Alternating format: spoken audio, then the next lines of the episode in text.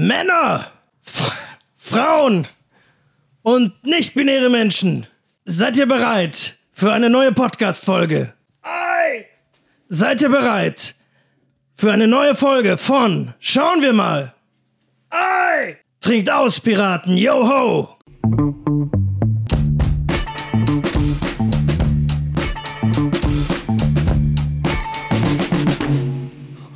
Okay. was, war denn jetzt los, ey?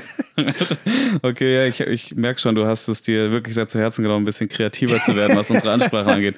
Sollte ich vielleicht dann beim nächsten Mal auch probieren. Wobei ich nicht so ein guter Schauspieler bin wie du. Okay.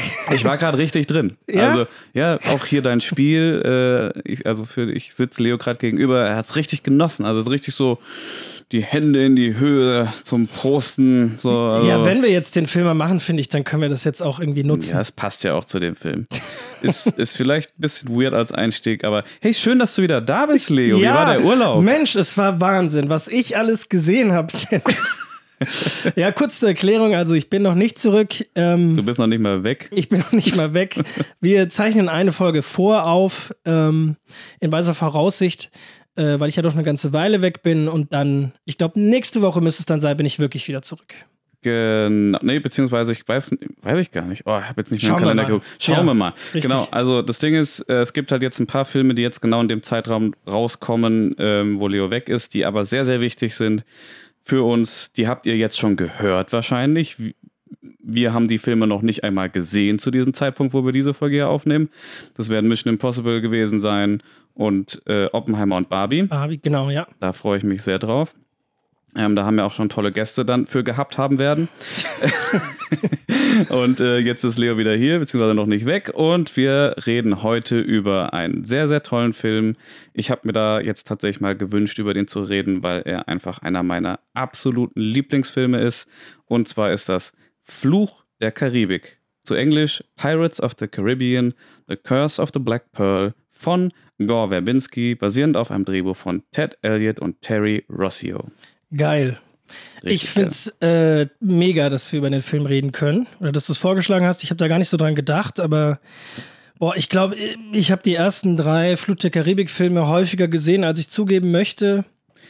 Man hat schon eine echt gute Zeit mit denen einfach. Immer noch, vor Ja. allen Dingen. Also, ich meine, die, die sind ja auch aus derselben Zeit wie Herr der Ringe. Also, der erste Flut der Karibik Ein bisschen kam später. 2003 raus, wo der dritte Herr der Ja. Ringe rauskam. Also, Mhm. die haben quasi direkt aneinander angeknüpft, möchte man fast sagen. Und äh, es ist einfach alles da drin, was für mich einen guten Abenteuerfilm ausmacht. Es gibt drei große ähm, Abenteuertrilogien für mich so. Mhm. mh, die, die halt so ähnlich sind, was den Humor angeht, was den Scale angeht und was so das äh, Fiktionale, das Mystische angeht. Okay, warte, dann lass mich kurz überlegen. Also, Flut der Karibik die erste, Ja. Herr der Ringe die zweite. Nee, das ist eher für mich Fantasy schon wieder. Ah, okay, okay, Fantasy. okay. Was haben wir denn noch an Abenteuertrilogien? Ah, du meinst jetzt nicht Indi Indiana Jones? Doch, doch, okay, doch. du meinst die ersten drei Indiana Jones. Genau. Okay. Was haben wir denn noch? Da, da wirst du jetzt nicht drauf kommen, glaube ich. Okay, also, dann äh, hau, also- hau raus. Ja, also es ist auch ähnliche Zeit tatsächlich, beziehungsweise 99 kam der erste, meine ich, raus, dieser Trilogie, die ich noch meine. Fight Club. Nee, Genau, voll die tolle Wer Trilogie kennt ihn auch. nicht? Fight Club 2. Fight Club 3, Tyler Durden schlägt zurück. Ähm, nein, es ist die Mumie. ah. ah, Ist- nee, da hätte ich echt nicht dran Ja, gedacht. ist, ist auch eine Trilogie, äh, wobei der dritte, ja, ist halt, ne, muss jetzt nicht Ist der unbedingt. dritte der mit Jet Li? Ja, genau. Da hängt aber nie so mein Herz dran an Nö. die Mumie. Nö, eher an den ersten beiden schon. Okay. Die ersten beiden habe ich als Kind, ich habe den ersten auf äh, VHS damals gekauft, äh, ganz klammheimlich, äh, im Beisein meiner Oma, weil die dachte, ach, das Kind darf das schon gucken, bestimmt sowas. Äh, dann habe ich das heimlich geguckt und anschließend Ärger von meinen Eltern gekriegt. Aber es hat sich mega gelohnt. Ähm, Ist das der mit der super crappy CGI hier von äh, Dwayne Johnson als das ist der Scorpion zweite King? Teil, ja, genau. Okay. Ja, ja. Weil, um die Kurve zu kriegen, ich finde nämlich, bei Flut der Karibik, die kannst du auch immer noch so gut gucken, weil die CGI der Hammer Die ist. CG ist richtig gut. Das Wirklich ist, gut. das ist besser als viele Marvel, also eigentlich alle, alle Sachen, die aktuell, alle Marvel-Sachen, die so aktuell im Kino laufen. ja, und das denkt man fast gar nicht bei den Hintergrundgeschichten, die es zu diesem Film gibt, die und äh, sehr spannend sind, wo ich hoffentlich heute auch einige lustige Stories äh, zu loswerden kann. Ähm, wusstest du aber, dass der Trailer von besagtem ersten Flucht der Karibik-Film äh, großen Einfluss hatte auf die Postproduktion von Herr der Ringe, die Rückkehr des Königs? Erzähl mir mehr. Nee, wusste ich nicht. Ja, funny Story. Ähm, es gibt nämlich eine schöne, schöne äh, Szene im Making-of von Herr der Ringe, im Behind-the-Scenes-Material, ähm, wo sie gerade dabei sind, die, äh, das Design und die Animation von der Stadt der Toten herzustellen. Da mhm. gibt es ja die Szene, mhm. unterirdisch, ja, ja, ganz ja. viele tote Geister und so. Wo geben die den einen Geist wegpustet. Genau. Ah, okay, das gibt es nur im Extended Cut, aber es gibt diese wundervolle Szene, wo für den Extended Cut. oh kommt so ein Geist und Gimli pustet den wie so eine Rauchwolke weg, weil er Angst vor denen hat. Egal, ja, erzähl Fun, weiter. Funny John Rhys Davis äh, Szene. Nee, ähm, da gibt es eben diese Geister und die waren da gerade eben dabei, so zu gucken, okay, wie sollen die aussehen? Wie wollen wir die überhaupt machen am Computer? Und haben schon gesagt, ah, wir machen hier richtig krassen Shit, das hat noch nie einer gemacht. Plötzlich taucht da so ein dummer Trailer, Teaser-Trailer im, äh, im Fernsehen, im Kino auf von einem Piratenfilm mit fantastisch aussehenden, gruseligen Skeleton Peoples. Ach, schade, die waren schon im Trailer, weil das ist im Film ja eigentlich so ein geiler Plot-Twist. Also, ja. Äh, also ja. nicht, nicht direkt Plot-Twist. Also, es, ist, es, wird ja gemunkelt, aber es bewahrheitet sich ja in dem Moment. Ja, genau. Das ist eine super coole Szene. Es wurde aber im Trailer schon gezeigt. Schade. Ja, und deswegen hat dann die Herr der Ringe-Crew gesagt: Fuck, die haben das richtig geil gemacht, wir müssen uns was anderes einfallen lassen. Mhm. Ja, äh, Fun Fact Ende an dieser Stelle. Und was haben sie dann gemacht? Haben die Geister irgendwie besser animiert? Oder naja, was? sie haben sich einfach eine andere Strategie überlegt, wie sie es anders machen wollen. Also, die haben ja dann da unter anderem bei dem, jetzt, jetzt schweifen wir ein bisschen ganz kurz ab, ich versuche schnell die Kurve zu kriegen, bei dem König der Toten, ne, der, der Hauptantagonist von diesen Geistern dann, ähm, da haben sie es so gemacht, dass sein Gesicht verschiedene Layer an, ah, an okay. Knochen und Knochen mit Haut aussieht. noch hat. Genau, ja. genau. Das ist einfach ein bisschen anderes Design hat, dieses, verstehe. diese Horrorwesen. Genau, aber zurück zu Fluch der Karibik. Ähm, wir brauchen ja, glaube ich, gar nicht ganz so viel mehr jetzt zu Beginn zu sagen. Ich, vielleicht könnte man fragen, warum haben wir denn jetzt uns entschlossen, diesen 20 Jahre alten Film hier zu aufzunehmen, beziehungsweise im Speziellen, warum willst, wolltest du ihn besprechen? Also ja, ich tatsächlich, weil ich diesen Film wahrscheinlich auch, genauso wie du, häufiger gesehen habe, als man zugeben möchte. Vor allem, ich habe mit den, ich bin ja in meinem Leben schon relativ häufig umgezogen und ich habe mir zur Aufgabe gemacht, jedes Mal, wenn ich umziehe, der erste Film, den ich gucke in meiner neuen Wohnung, wird der erste Flucht der Karibik sein. Das ist ein sehr interessantes Ritual. Ich weiß nicht, wo, wo, wo, wie das angefangen hat, aber irgendwann war das so. Und seitdem habe ich das immer wieder so gemacht. Den muss ich erstmal gucken. Wenn ich den geguckt habe, dann fühle ich mich zu Hause. Mhm. Das ist ganz spannend. So, also man, man merkt, äh, mein Herz hängt sehr an diesem Film. Ich mag den total gerne. Das ist ein richtig, richtig toller Abenteuerfilm. Da gibt es alle Komponenten, ähm, die, einen guten, die ein guter Abenteuerfilm braucht. Ich habe immer wieder Spaß damit. Kann sich da richtig toll drin verlieren. Ähm, und deswegen, weil, weil ich eben auch so viel, weil das auch einer der Filme ist, die mich in meiner Filmemacher, wer äh, Weiterentwicklung irgendwie sehr beeinflusst hat. Ähm, ja, wollte ich einfach mal ein bisschen darüber philosophieren, ein bisschen schnacken, ein bisschen Feedback, Hintergrundstory und so weiter liefern. Man muss ja auch einfach sagen, dass das tatsächlich, also wer hätte erwartet, niemand hätte erwartet damals, dass aus einer Disney Freizeitpark-Attraktion namens Pirates of the Caribbean, also es ist ja wirklich einfach, ich war da letztes Jahr im, im, im Disneyland in Frankreich, du reist, also du, du setzt dich in so ein Bötchen und dann reist du durch so eine Animatronic-Landschaft, durch halt Tortuga und so mit den Piratenfiguren und sowas. Und wer hätte erwartet, dass ähm, eine, eine Filmreihe, die darauf basiert, also eigentlich auf gar nichts, das ist ja eine leere Hülle, die mit irgendwas gefüllt werden muss, ähm, dass die so einen guten Film ergibt. Und vor allem, nachdem nur ein Jahr zuvor eine eine ähm, äh, ja, äh, äh, ähm, Attraktionsverfilmung aus dem Disneyland bereits äh, heftigst gefloppt ist. War die Geistervilla ein Jahr vorher? Nee, das war gar nicht die Geistervilla. Das so. war ähm, The Country Bears. Gott. Ja, ich glaube, den hat hierzulande auch kaum einer bis niemand gesehen. Das sind so vier animierte Bären irgendwie gewesen, die auf einem Roadtrip sind. Mhm. Äh, basiert auch scheinbar auf einer äh, Attraktion aus dem Disneyland und die ist richtig hart den Bach runtergegangen. Und die war tatsächlich der Grund dafür, dass Fluch der Karibik beinahe gar nicht hätte stattgefunden. Aha. weil der damalige Disney-Chef Michael Eisner ähm, gesagt hat, okay, scheinbar sind äh, Verfilmungen von Disney-Rides ähm, kommen die nicht so gut an beim Publikum und war, war tatsächlich schon dabei, den Knopf zu drücken für diese Produktion wird heruntergefahren. Das heißt, das wussten auch schon die Beteiligten. Ähm, nur, dass dann der äh, Regisseur Gore Verbinski gesagt hat, Leute, Leute, hier im Produktionsteam, designt mal fleißig weiter, macht mal richtig krassen Scheiß jetzt. Und dann haben sie nämlich Michael Eisner eingeladen und gesagt, hier, guck dich mal um, das haben wir alles bisher gemacht und so, das sind unsere Ziele und Pläne. Und dann hat Michael Eisner gesagt, Gott, das sieht richtig geil aus, was ihr da gemacht habt, ähm, macht mal weiter so. Aber warum muss denn dieser Film so scheiße teuer sein, hat er gefragt. Weil es auch, also was vor allem für die Zeit ähm, nach wie vor waren 140 Millionen Dollar Produktionskosten ähm, recht viel. Nee, es ist immer noch nicht wenig so. Nein, natürlich nicht. Aber, Aber- vor allem für die Zeit Ja. war es besonders viel einfach. Also zum Vergleich, äh, ein Herr der Ringe-Film hat 100 Millionen gekostet 80. ungefähr. 80. 80 sogar nur. Ja, oder 85, irgendwie sowas. Ja. Ähm, so, und jetzt hat Fluch der Karibik der erste 140 Millionen direkt mal gekostet. Und ja, da gab es dann natürlich auch schon einige Diskussionen, okay, ähm, warum muss das so teuer sein? Jared Bruckheimer äh, ist der Produzent und er ist natürlich schon immer bekannt gewesen für fette Blockbuster-Action. Epen. Er macht alles so, was mit Michael Bay zu tun hat, The Rock und so. Das ist Transformers doch auch. Transformers war danach, aber genau, Genau. Transformers hat er auch gemacht. Ja, Alles, was viel Budget frisst und hoffentlich auch viel wieder einspielt und wo es viel explodiert. genau. Und äh, Bruckheimer war dann halt einfach, ähm, ist halt ein fetter Produzent in der Branche und hat dann halt einfach gesagt, ähm, hier andere Produktionen wie Herr der Ringe, alle drei zusammen natürlich und zum Beispiel die Matrix-Filme ähm, kosten genauso viel, wenn nicht sogar mehr. Ähm, also stell dich mal nicht so an. Mhm. Und das haben sie dann getan. Trotzdem mussten sie ein paar Sachen streichen, weil ursprünglich sollte zum Beispiel die Höhle, in der die Schatzhöhle, Ja. sollte eigentlich durch einen Wasserfall betreten werden können. Ähm, und das waren dann so Dinge, auf die mussten die einfach kostentechnisch. Ah, Das war denen dann zu teuer. Ich verstehe. Genau. Ja.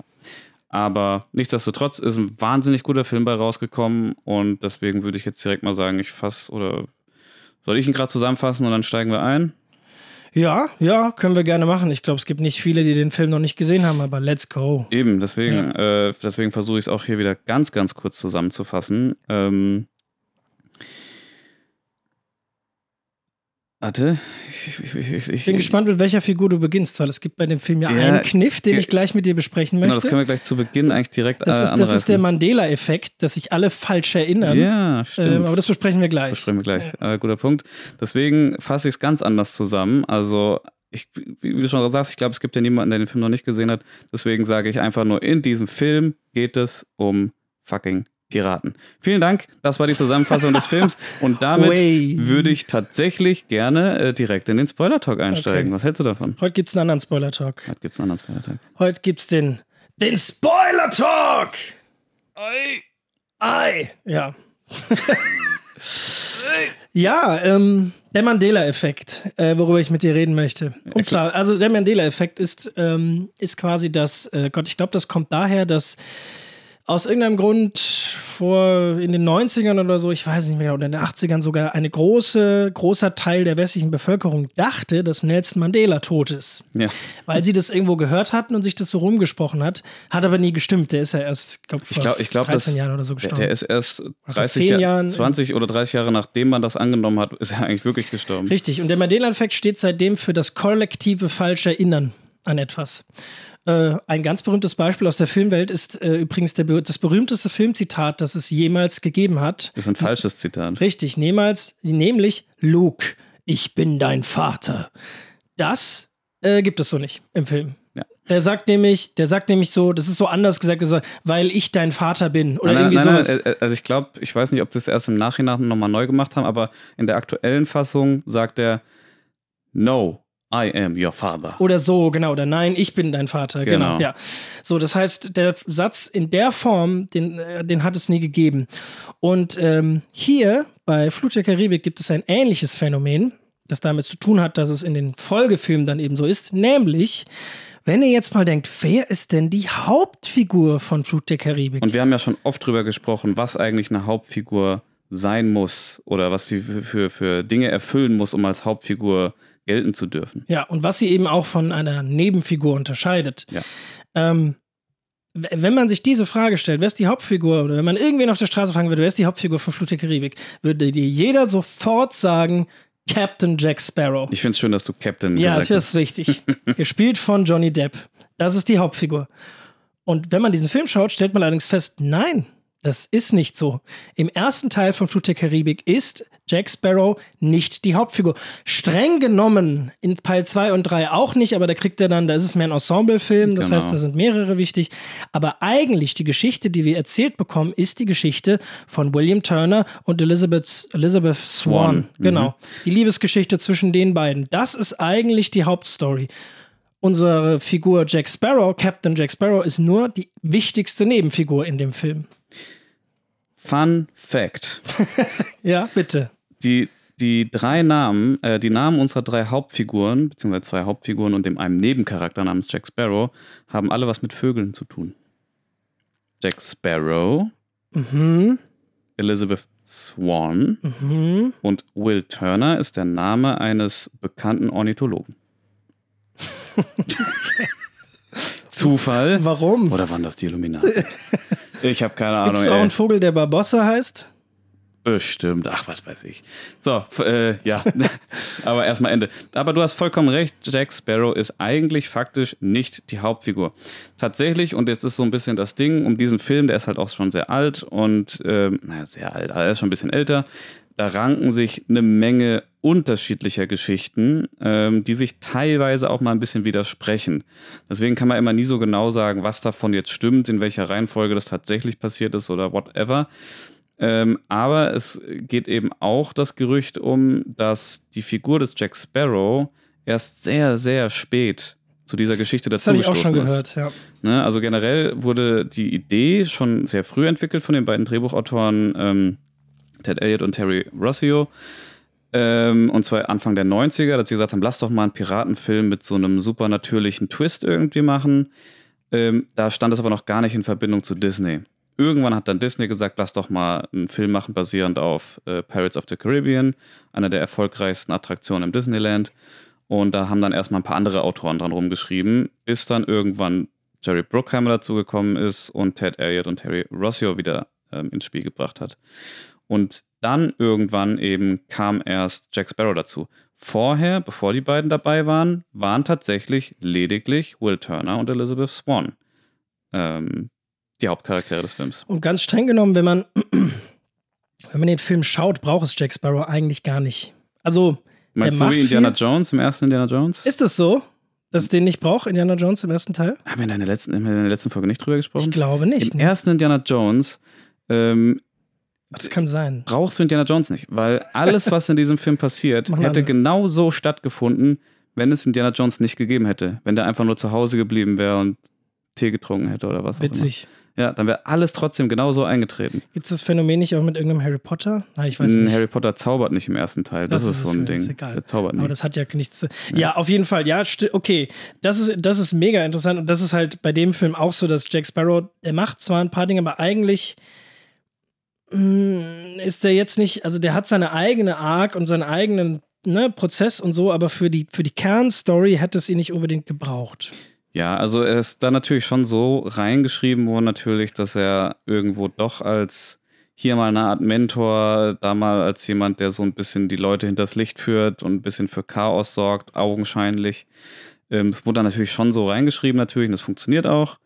Ähm, zum Beispiel, klar, Will braucht ja Jack, um das Schiff zu kapern, um Elizabeth retten zu können. Ne, solche Dinge. Da könnte man jetzt nicht sagen, dass man ihn hätte komplett weglassen können, weil wer weiß, ob Will das dann überhaupt hingekriegt hätte alleine. Ja, Ähm, aber ich würde sagen, fangen wir doch einfach mal mit der Geschichte an. Ähm, und zwar fängt dieser Film für mich richtig, richtig toll, richtig mystisch. Ich freue mich jedes Mal, diesen Anfang des Films zu gucken, ähm, wo eine junge Elizabeth Swan auf dem Schiff steht und das berühmte Lied Yo ho, yo ho, Piraten haben's gut singt. Das ist eigentlich nämlich ein Lied aus der Attraktion. Und wie wir im Laufe des Films feststellen werden, haben sie wirklich akribisch versucht, möglichst viele Elemente aus dieser Attraktion in diesem Film einzubauen. So, und mit dem Lied beginnt es eben. So, und wir sind also in der Vergangenheit, wir sehen die junge Elizabeth Swan, äh, zusammen mit ihrem Vater und ein paar anderen Figuren auf dem Schiff, die übers Wasser schippern, im, durch den Nebel, sehr mystisch das Ganze, als sie plötzlich ein, ähm, einen Jungen aus dem Wasser fischen. Und zwar den jungen Will Turner, der eine Kette um den Hals trägt mit einer Aztekengoldmünze mit einem Totenschädel da drauf. Und dann sehen sie kurz danach auch das Piratenschiff, das wieder im Nebel verschwindet. Wow. Schöner Zeitsprung, Matchcut in die Gegenwart. Matchcut. Ähm, Matchcut. Ich weiß gar nicht, was das für ein Matchcut ist in dem Film. Das, äh, das schließt die junge Elizabeth die Augen und die erwachsene Elizabeth ah, öffnet der sie Classic. Okay, also ein Matchcut, ganz kurz erklärt, ist ähm, ein Schnitt. Cut, logischerweise. Ähm, der exakt mit dem, wo die zwei Bilder von, also das erste Bild, das auf das zweite geschnitten wird, ähm, die beide matchen einander. Das heißt, äh, auf irgendeine Art und Weise, im Normalfall wirklich eine gleiche Einstellung von einem Objekt oder einer Person, äh, die dann in eine andere Zeit, an einen anderen Ort, in ein anderes Kostüm, in eine andere Situation, wie auch immer geschnitten wird. So zwei der berühmtesten Beispiele sind, werde ich sagen, wären jetzt mal aus 2001, Space Odyssey im Weltraum.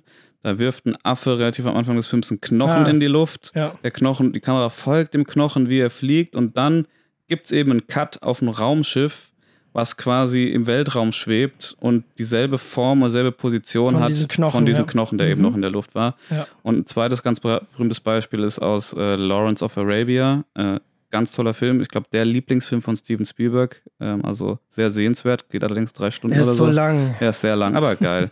so, und da gibt es auch so einen ganz berühmten Matchcut, ähm, wie Lawrence auch relativ am Anfang des Films ein Match, ein Streichholz. Ist clever. Ich weiß nicht, ob das die Intention Funny. war. Lass mal einen Matchcut machen mit einem fucking Match. So, hat er also äh, ein, ein Streichholz in der Hand, hält es genau in der Mitte des Bildes, das brennt und er pustet es aus und in dem Moment, wo die Flamme erlischt, gibt es einen Cut auf einen, ich meine, Sonnenaufgang über der Wüste. Ich glaube, so war das. Ich bin Boah, mir es gerade selber nicht mehr sicher. so lange ist aber her, dass ich diesen ist Film im Grunde habe. scheißegal. Ja. Das ist ein Matchcut und wir sind viel zu viel in diese Szene eingetaucht von Elizabeth, die die Augen schließt Jedenfalls wird gematchcut und sie ist älter. Was? Sie- 15 Jahre älter? Sie ist jetzt 10 Jahre älter? Ich weiß nicht. Also die Schauspielerin ähm, Kira Knightley war zu dem Zeitpunkt, als sie das So gedreht jung. hat, 17. Ja. 17. Sie sieht auch nicht aus wie 17. Nein, ich kann das bis heute noch nicht Mitte glauben. 20, ja. ja. also so verrückt. Ähm, sie war 17 auf jeden Fall, deswegen musste tatsächlich auch bei allen Aufnahmen, wo sie am Set war, musste immer ihre Mutter dabei sein. Mhm. Ähm, als natürlich äh, Aufsichtsperson und so. Und genau, wir sind in der äh, dementsprechenden Gegenwart angekommen. Ich weiß gar nicht, welches Jahr das sein soll. Das ist auf jeden Fall das 18. Jahrhundert. Und genau, sie ist die Tochter eines äh, reichen Governors, gespielt von Jonathan Price, auch ein ganz toller Schauspieler. Äh, vielleicht, äh, Leute kennen ihn vielleicht als der Spatz, Ja, äh, der High Game- Sparrow in Game of Thrones. genau, stimmt.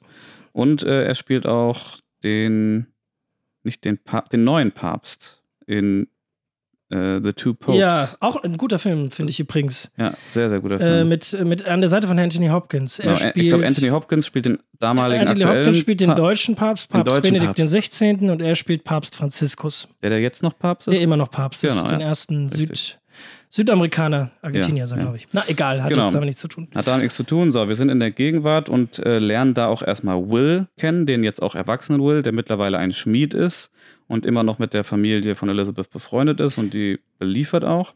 1728 spielt übrigens. Ah ja, da gibt es eine ganz tolle Szene, wie Will eingeführt wird. Das ist auch so äh, Masterclass in Filmmaking. Ähm, wie macht man einen Charakter von, von jetzt auf gleich likable? Also wie schaffst du es, dass man den instantly einfach mag oder nett findet oder Empathie einfach für den hat? Also ich weiß nicht genau, worauf sie, aber mein, mein, also die, die normale Formel ist, du machst einen, äh, äh, du zeigst einen Charakter, der unschuldig ist und dann, wie das, you beat the crap out of him. Also du Das zeigst, auch. dass er, Das ist ja Spider-Man. genau, dass, dass, dass er eine richtige Scheißsituation ist, für die er nichts kann. Genau, da- dann, dann hast du aber eher Mitgefühl. So. Dann, Ja, dann genau. will, ne? Bei Will geht es eher darum, ihn einfach nur als netten Kerl erstmal zu etablieren. Mhm. So, und das, das machen sie einfach. Er ist da in diesem, diesem krassen, stilvollen Haus und der Butler sagt, ja, ähm, hier, Dings Governor kommt gleich und er wartet da dann eben noch, sitzt ist da so in dem, in dem Aufenthaltsraum, guckt sich so ein bisschen um und dann ist da so eine, dann sieht er da so eine schöne Wandlampe und fasst die an und zack, bricht die ab. und er, er, guckt sich so ganz panisch um und lässt sie dann schnell in so einem Schirmständer ah, verschwinden. Genau, ja. Und das ist so ein lustiger Moment einfach, wo man direkt, ah, okay, das ist ein lustiger, ein bisschen leicht trottelig vielleicht, aber trotzdem ein netter, ähm, netter, aufrichtiger Kerl. So, mhm. so ähm, das heißt, wir lernen Will kennen und auch die Beziehung zu Elizabeth. Ähm, ist, ist so ein bisschen interessant auf jeden Fall zwischen den beiden auch. Und dann wird parallel dazu eben unsere eigentliche Nebenfigur eingeführt, nämlich Jack Captain. Jack Sparrow. In einer der geilsten Intro-Szenen für eine Figur jemals. Ja. Also die ist komplett unforgettable, finde ich. Jack Sparrow, wie er mit dieser majestätischen Musik, die übrigens von Klaus Badel komponiert wurde, nicht von Hans Zimmer, Achtung. Jein. Jein. Also das Hauptthema auf jeden Fall von Klaus Badelt. Ähm, Jein. Okay, wir sprechen gleich drüber. Worauf, ja. wir, worauf wir hinaus wollen, ist, jedenfalls gibt es diese heroische Musik und er steht so von unten auch gefilmt auf etwas, was aussieht wie so ein riesiger Mast von so einem riesigen Schiff und steht da so heroisch, äh, guckt in die Ferne auf die Insel wie ein Kapitän, springt nach unten und landet knietief im Wasser äh, in einem kleinen Bötchen mit einem kleinen Segel, äh, das gerade am Untergehen ist. Jeder kennt's. Ja. Jeder kennt's. Man braucht gar nicht viel darauf eingehen. Das ist ganz, Ganz, ganz toll. Auch Jack äh, wird dadurch natürlich super sympathisch eingeführt. Ähm, erstmal, er schippert ja dann so an so drei ähm, Leichen vorbei, die da irgendwo gehängt worden sind. Ähm, und er nimmt, zückt dann seinen Hut und erweist denen damit nochmal die letzte Ehre. Schon die mal sind nett. wegen Piraterie gehängt. Ne? Genau, ne? wegen ja. Piraterie. Und ähm, das weist natürlich einerseits darauf hin, okay, ist er vielleicht auch ein Pirat und andererseits netter Kerl, wenn er da den, den nochmal die letzte Ehre erweist. So, und dann einfach, wie wie absolut selbstbewusst er auf diesem untergehenden Schiff einfach steht. Und dann im letzten noch mit diesem letzten Schritt noch quasi ja. ganz oben steht, mit dem letzten Schritt noch auf den Steg und hinterher was auch, ein, was auch ein Fehler ist, weil äh, in der Aufnahme von der, wo wir ihn komplett sehen, hebt er sein rechtes Bein, um es aufzusetzen und in der Nahaufnahme setzt er dann mit dem linken Fuß zuerst Ist dir das auf. aufgefallen oder ist das? Das ist mir aufgefallen. Ich gucke den Film einfach viel zu häufig. Das ist ganz schlimm. Aber da sieht man Leute, wie egal, wenn eine Szene rund läuft, ist das alles scheißegal. Weil wenn man, einen, ich kenne das, wenn man, du auch wahrscheinlich, wenn man einen Film schneidet, hängt man sich manchmal zu sehr an so Anschlussdetails und sowas ja. auf. Anschluss, deswegen gibt es den berühmten Spruch unter Editoren und Editorinnen. Anschluss gibt's im Bahnhof. Ding. Also nee, ganz ehrlich, wenn eine Szene läuft und funktioniert, dann scheiß auf den Anschluss, scheiß auf die Continuity. Wenn das float, dann achtet da keiner mehr ja, drauf. Ja, deswegen bin ich auch immer, also es ist immer ganz wichtig, äh, finde ich, gerade gerade beim Schnitt, gerade beim Schnitt so nach Gefühl möglichst zu schneiden. Das heißt, du schneidest einfach so ein paar Clips hintereinander weg, so wie es sich für dich richtig anfühlt, dann guckst du dir die einmal an und wenn es float, und das ist das Wichtigste, dann funktioniert's. So, wenn es irgendwo hakt oder so, dann war natürlich nicht, klar. Du kannst auch noch mal ein bisschen rumexperimentieren, aber ja. Gut. Ähm, wir kriegen Jack eingeführt. Es, es gibt jetzt, also ich, ich, könnte, ich könnte wirklich über jede einzelne Minute in diesem Film könnte ich irgendetwas Die Zeit sagen. Haben wir nicht. Die Zeit haben wir aber nicht, deswegen fassen wir das einfach mal zusammen, wie Jack dort eingeführt wird. Ähm, und es ist ja, wird ja komplett parallel geschnitten mit der eigentlichen Haupthandlung von ähm, Will und Elizabeth. Ähm, Will ist auf irgendeiner Veran äh, Quatsch, Elizabeth auf so einer Veranstaltung, hat ein enges Korsett an und äh, Commandant Norrington will ihr einen Heiratsantrag machen. Nur sie kämpft schon den ganzen Tag mit diesem engen Korsett und fällt daraufhin dann eben, weiß ich nicht wie viele hundert Meter tief ins Wasser. Zufälligerweise an den ganzen Felsen und Klippen vorbei, die da unten sind.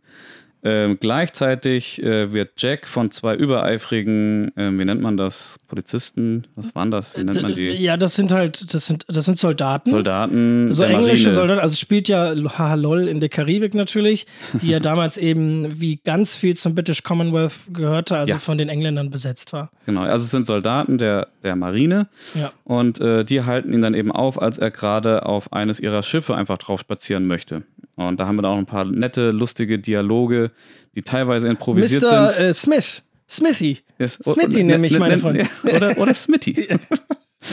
ähm, ja, also ein paar richtig tolle Dialoge, teilweise improvisiert, teilweise auch ähm, erst on set von den beiden ähm, Drehbuchautoren geschrieben, weil, und das ist jetzt auch nicht unbedingt üblich, die beiden Autoren den gesamten Dreh über beim beim Dreh tatsächlich dabei gewesen sind. Oh. Ja, und den Film währenddessen immer wieder erweitert und umgeschrieben haben und Dinge dazugeschrieben Oh, haben. das finde ich cool. Zum Beispiel äh, der, der Kampf relativ am Ende, wo dann die Untoten gegen die, gegen die ganzen Soldaten kämpfen. Da ist ja auch der Vater von Elizabeth auf dem Schiff. Ja. Der war ursprünglich nicht auf dem Schiff. Den haben die erst dazu geschrieben, um noch so eine nette Bezugsfigur irgendwie zu haben Der für den kämpft, der Zuschauer. kämpft mit der Hand. Ja, genau. Das ist, ja, das, ist, das ist halt auch eine lustige Story, die es dann da gibt, wie er sich Ja. dann da versteckt und dann mit dieser Hand irgendwie da kämpft. Das ist ganz nett. Ähm, das, war, das haben sie wirklich nur gemacht, um dem Zuschauer noch irgendeinen emotionalen kleinen Anker zu geben für diese ganze Kampfszene. Naja, und solche Dinge sind eben bei diesem Film im Laufe des Drehs erst entstanden. Ähm, ja, und so lernen wir die kennen. Jack rettet dann Elizabeth äh, aus, aus dem Wasser und äh, entdeckt kurz darauf das Medaillon, was sie um den Hals trägt, nämlich das, was sie damals Will, unserem jungen Will, abgeluchst hat. Und, sie, und er fragt sie, woher, woher hast du das? Und an dieser Stelle möchte ich einen winzig kleinen Shoutout an den Synchronsprecher ähm, für die Leute, die den Film auf Deutsch gesehen haben. Der Film, der Jack Sparrow wird nämlich hier nicht wie üblich von seinem Stammsprecher David Nathan synchronisiert, sondern von Markus Off. Mhm. David Nathan übernimmt übrigens ab Teil 4. Genau. Weißt du auch die Hintergrundgeschichte dazu, wie das überhaupt so gekommen ist? Ich glaube, wenn ich mich richtig erinnere, war es nicht so, dass er das tatsächlich gemacht hat und es dann den, dem Studio, also Disney, nicht gefallen hat und deswegen es nochmal gemacht wurde? Yes. Ende. Ende. Das ist, das ist die Story, genau. Also ähm, irgendwie kam die Version an, die, da, die, also kam die Version, die David Nathan eingesprochen hat und er hatte den ganzen Film schon synchronisiert. Kam nicht gut an und deswegen wurde dann nochmal Oh neu gecastet. Und, Ich stürze fast das Equipment um. Ja? und das passiert ja bei, äh, das hat ja Tobias uns in der Folge, ähm, Tobias Kluckert hat uns das ja auch so ein bisschen erklärt. Das passiert ja auch häufiger mal, dass ähm, In der Hörfolge meint Dennis. in der Hörfolge genau, dass ähm, SynchronsprecherInnen für SchauspielerInnen ab und zu mal neu gecastet werden, aus verschiedenen Gründen. Ähm, teilweise sind da sogar manchmal persönliche Gründe im Spiel, also dass jetzt äh, das Synchronstudio oder, oder die, die, die Vorsitzende des, der Deutschland, des Deutschlandvertriebes von Disney meinetwegen, ich werfe jetzt mal irgendwas in den Raum, die mag jetzt Synchronsprecher XY nicht. Einfach persönlich, findet ihn doof. Und, Und, es- deswegen muss neu, wird und neu deswegen wird er neu gecastet, ja. Mhm. Ist halt scheiße fürs Publikum, aber muss man dann halt durch. Ähm, so, das war in dem Fall hier nicht so. Jetzt wurde Markus auf neu gecastet. David Nathan durfte allerdings J äh, Johnny Depp in allen weiteren Filmen trotzdem synchronisieren. Nee, in 4 und 5. Nein, nein, nein. Ich meinte Ach so, in allen anderen weiteren, wo er nicht- ja, Depp-Filmen. genau, ja. Nicht Flucht der Karibik. Mhm. Genau.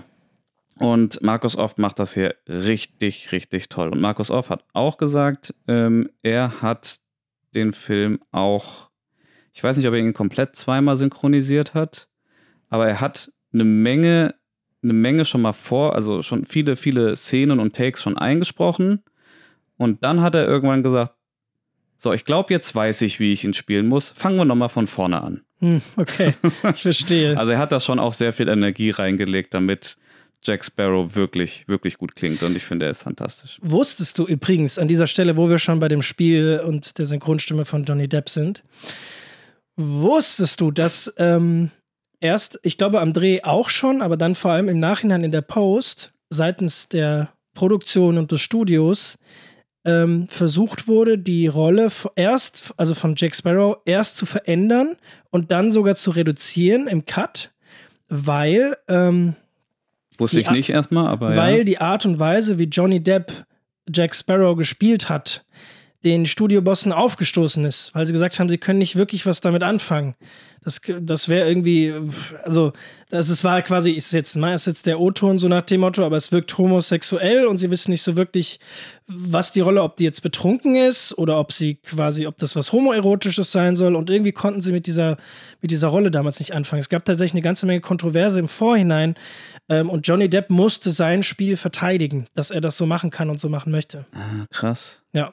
Also fast hätten wir den mittlerweile berühmtesten Pirat aller Zeiten nicht, äh, nicht auf die Leinwand, zumindest nicht so gesehen. Ja, da merkt man mal wieder, man muss schon echt immer kämpfen, um, um seine Kreativität auch in Filmen irgendwie durchsetzen zu können.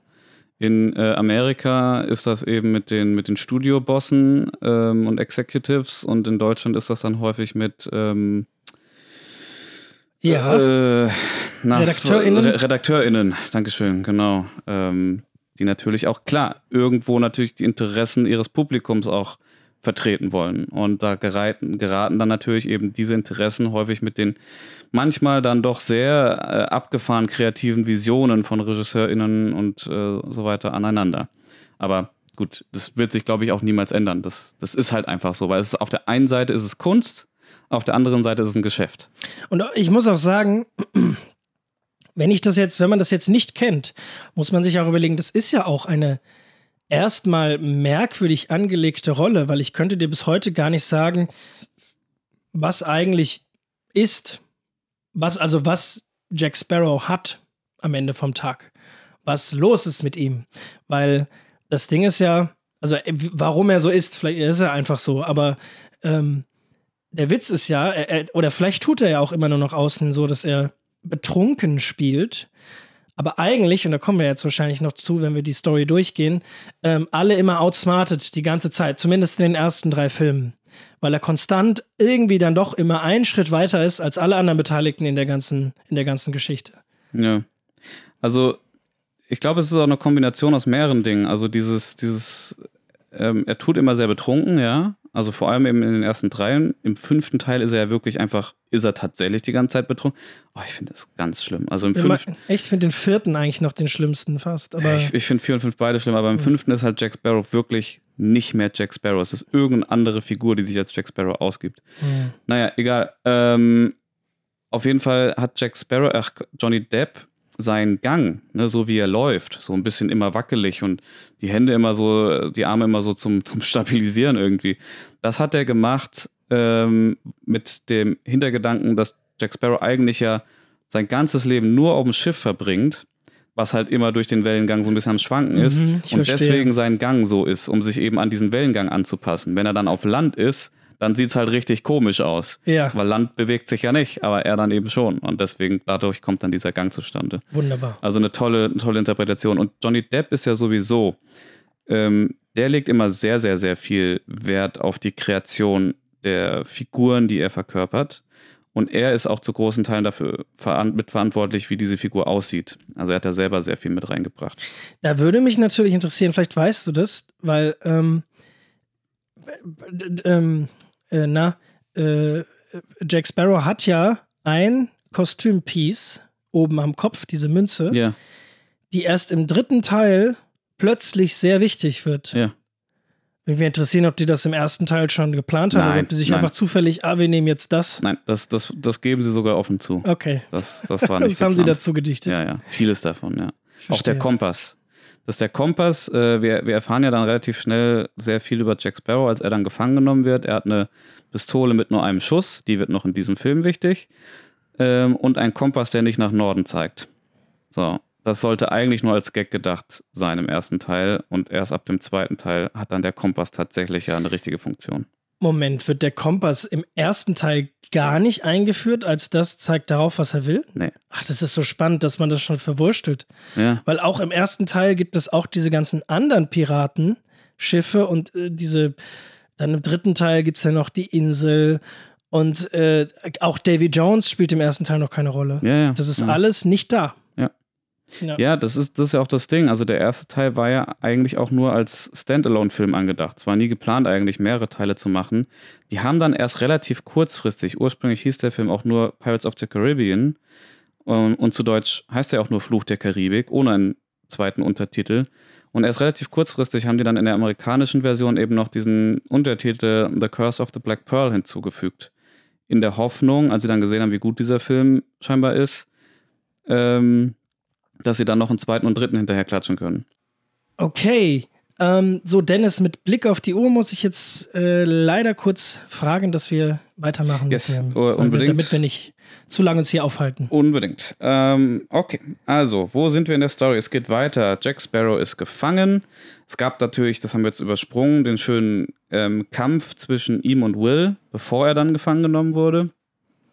Ähm, war, auch, war auch ganz toll choreografiert und inszeniert, dieser Kampf. Ähm, macht auch jedes Mal wieder Spaß, In diesem gucken. Stall. Genau, es ist auch, ähm, wird auch gerne von YouTubern als Paradebeispiel für einen guten Zweikampf irgendwie genommen. Also wie man den choreografiert, wie man da dran bleibt, irgendwie für beide Charaktere irgendwie auch gleichzeitig ist ähm, und gleichzeitig innerhalb des Kampfes die Story voranbringt und die Charaktere einführt. All das macht diese Szene. Ähm, ich würde da jetzt eben nicht so im Detail drauf eingehen. An sich würde ich schon gerne, aber ich denke, wir machen mal weiter in ja, der Story. Es ist auch, es ist ein schöner Kampf, aber ich muss jetzt nicht Stunt choreografisch analysieren. Wir können uns ja irgendwann mal einen Stunt-Menschen dazu holen. Ja, können wir gerne mal machen. Ähm, gute Idee. Gut, so, Jack ist gefangen und Elizabeth wurde jetzt von den Bad Guys entführt, nachdem sie ihr Palais ausgesprochen hat. ähm, das ist ja auch ein ganz tolles Ding. Palais? Genau, ähm, dass sie zum ähm, Captain des Schiffs gebracht werden will, bevor sie getötet wird. So, das ist der aktuelle Stand. Ähm, naja, ich glaube, ich habe wieder was übersprungen. Ne? Die Black Pearl greift ja auch erstmal an. So, die, ja, stimmt, die, die Black Pearl die, greift erstmal die Stadt an. Die greifen so. erstmal die Stadt an und dann ja. sind erstmal alle so, oh, es gibt diese Geschichten über die Black Pearl, keiner, keiner der sie gesehen hat, hat sie überlebt, überlebt. Dann stellt Jack Sparrow die Frage, woher stammen dann die Geschichten, frage ich mich. Oh. oh. Gute Frage. Und dann ist, glaube ich, Großauftritt äh, Captain Barbossa, ne? Mm, yes, genau. Also Jack schafft es ja erst, also ist nach wie vor gefangen und dann kommt Barbossa. Elizabeth wird Barbossa vorgeführt. Ähm, und zwar gespielt von Jeffrey Rush. Super ähm, gespielt. Super gespielt. Einer der besten Charaktere. Und auch da, das habe ich jetzt schon öfter gelesen, dass Schauspieler das tun. Auch Jeffrey Rush hat seine Rolle Hector Barbossa so angelegt, ähm, als wäre er der eigentliche Held des Films.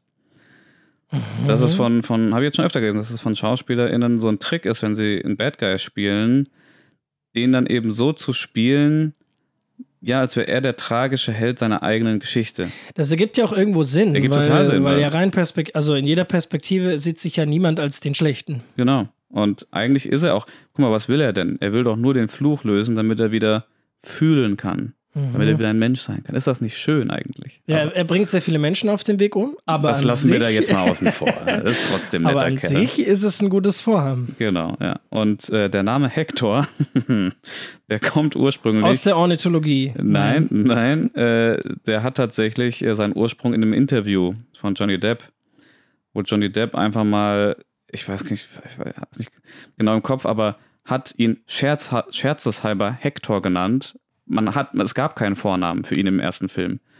Ähm, Ach so, auch, auch gibt es im ganzen ersten Film keinen, Vor keinen Vornamen für ihn? Aber jetzt bin ich mir gerade nicht mehr sicher. Ich meine auf jeden Fall. Ich schau dass, das jetzt nach. Fact-Checks mit Leo. Mach du weiter. Ich, äh, genau, ich meine auf jeden Fall. Ähm, ah, doch, hier steht Captain Hector Barbossa. Genau, nee, nee, nee. Er hat den nicht in einem Interview, sondern am Set ähm, hat er den einfach genannt. So. Ähm, ich glaube, in der Szene, also als sie das gedreht haben, hat er das so aus Joke gesagt und dann haben die gesagt, gut. Das finde ich gut. Finden wir gut, lassen wir so. Der heißt jetzt einfach Hector Barbossa. Finde ich eine gute Story. Ja. Ähm, ich habe auch mal so eine, ich habe nur eine kurze Rand-Fun-Fact-Story, aber ähm, ich habe mir einen Film äh, über Polizisten gedreht und da heißt eine Figur Steiger mit Nachnamen. Die hieß eigentlich mal anders, ich glaube irgendwie Pohlmann oder so. Und äh, das Problem ist, also bei diesen Uniformetiketten, du zahlst pro Buchstaben. Und quasi ab, ab sieben Buchstaben wird es teurer. Ja, Aber dann hat mich die Produzentin gefragt, ja, kann man den nicht auch anders nennen? Ja, mach mal was Hast Kürzeres. dich umgeguckt am Set, nach stand zufällig gerade ein Steiger, Steiger in der Ecke. Ja, dann heißt jetzt halt Steiger und deswegen äh, heißt die Figur jetzt anders. Man kann der Schauspieler Pullman, nein, nein, du hast jetzt anders, weil das ist billiger. Hat uns ein Vorweg gespart oder sowas. Ja, und ich glaube, solche Geschichten, so lustig sie sind bei solchen kleinen Kurzfilmdrehs, die gibt es auch an großen Sets einfach. Solche, Wahrscheinlich. Solche Dinge. Naja, in der Story sind wir jetzt auf jeden Fall das erste Mal auf der Black Pearl, die ja die ganze Zeit so sagen umwoben, wo immer schon viel drüber geredet wurde. Black Pearl, das schnellste Schiff äh, mit einer Crew aus Verdammten und segeln so schwarz wie die Seele ihres Captains. Da wurde ja schon sehr viel drüber spekuliert. Es baut natürlich auch so ein Schiff oder generell diese ganze Crew und den Captain wahnsinnig doll auf. Und wenn es dann tatsächlich soweit ist und wir endlich da sind, ist das natürlich, wow, krass, okay, wow. So, wir sind dann eben jetzt auf diesem besagten Schiff und dort gibt sich dann Elizabeth nicht, ähm, gibt sich nicht zu erkennen als Elizabeth Swan, als die Tochter des Gouverneurs, sondern denkt, es wäre clever, einen anderen Namen zu nehmen. Und der erste, der ihr einfällt, ist der Name ihres guten Freundes Will Turner. Also auch schon ihres Love Interest. Weißt du, da ist Love ihre, Interest. da ist ihr Want, ihr geheimer Want. Ne? Jede, jede Hauptfigur hat ja ein Want und ein Need. Also was sie will oder was sie braucht und was sie. Also das eine ist, was sie will und das andere ist, was sie braucht. Und äh, im Laufe der Geschichte erkennt dann die Figur, dass das, was sie braucht, also erkennt, was sie braucht und nicht, was sie will. So, zu, ja, so um das mal so zusammenzuführen. Jedenfalls äh, wird das damit ja schon ausgedrückt, was sie eigentlich will und worauf der Film hinausläuft. ist natürlich auch ein bisschen problematisch heutzutage, der einzigen weiblichen Hauptfigur nur einen Love Interest als Wand zu geben. Wobei, man muss ja auch sagen, Wills Wand ist ja auch einfach ähm, Elizabeth zu retten. Ich würde aber sagen, ne, wenn ich jetzt, wo wir es gerade hatten mit ähm, Frauenfiguren in dem modernen Kino und dass viele Figuren als Mary Sue's geschrieben werden, die einfach Mary Sue, um das nochmal einzuordnen, eine weibliche Figur, die einfach alles kann und mächtig ist und fertig, so wie Ray aus Star Wars. Ah, Ich muss kurz diesen. Sorry. Gesundheit. Dankeschön. Ähm, jedenfalls, äh, ich finde, dass Elizabeth Swan, später Turner, ähm, dann auch später im zweiten und dritten Teil eigentlich eine ziemlich gute, starke weibliche Hauptfigur ist. Ich weiß nicht, wie siehst du das? Ist mega stark, ähm, aber das, das funktioniert eben bei ihr, glaube ich, auch deshalb so gut, weil sie trotzdem eben noch viele Schwächen hat. Ähm, ne, und eine Figur, natürlich nicht, also jede Figur, definitiv auch männliche Figuren, also brauchen neben ihren Stärken absolut definitiv auch irgendwelche Schwächen. Was? Ja, also das ist halt das, was, was einen Menschen sympathisch macht für einen Zuschauer, Zuschauerin, wenn ähm, die Figur eben auch verletzt werden kann oder verletzlich ist, einfach so. Dann kannst du Sympathien für diese Figur entwickeln und Also stellt euch eine Figur vor, die nur perfekt ist. Die ist ja. ist halt langweilig. langweilig. Und, und außerdem wird man die auch schnell nicht mögen. Äh, hier, Beispiel aus äh, Kindheitstagen, Gustav Ganz. Der Vetter Oh, wow, von jetzt Donald greifst du Duck. sehr zurück. Ja, Mann, Gustav Ganz, äh, der ist ja so angelegt, dieser Charakter, der hat immer Glück, da läuft immer alles gut im Leben. Ähm, der hat niemals Pech. Also, das ist wirklich, Gustav Ganz hat Glück. So. Und deswegen mögen die Leute auch nicht. Jetzt würde mich aber gerade mal, jetzt fällt mir da gerade was zu ein. Und zwar, wie wertest du jetzt einen James Bond in dieser Logik? Weil, also der James Bond von Daniel Craig, der finde ich meiner Meinung nach, wir müssen überhaupt nicht drüber reden, dass das die beste Version des James Bond ist und die besten Filme, aber das ist nur mein, also ist natürlich nur meine bescheidene Meinung. Aber ich, ich finde, man muss da nicht drüber reden, dass das die rundeste Variante dieses, dieses Agenten ist.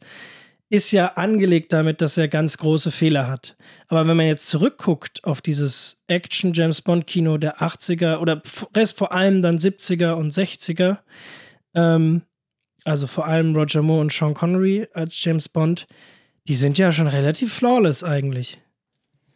Naja, ich glaube, die haben natürlich, hast schon recht, aber ich glaube, die haben trotzdem so ihre Schwächen ähm, in ihrer Überheblichkeit. Hm. Ne? Und das wird denen dann nämlich auch immer zum Verhängnis. Ganz häufig. Dann, deswegen werden sie dann gefangen und auf den Tisch genagelt und mit dem Laser bedroht, weil sie so überheblich waren und gedacht haben, sie packen das auch, sie kommen da einfach so durch ohne einen Kratzer. Tja.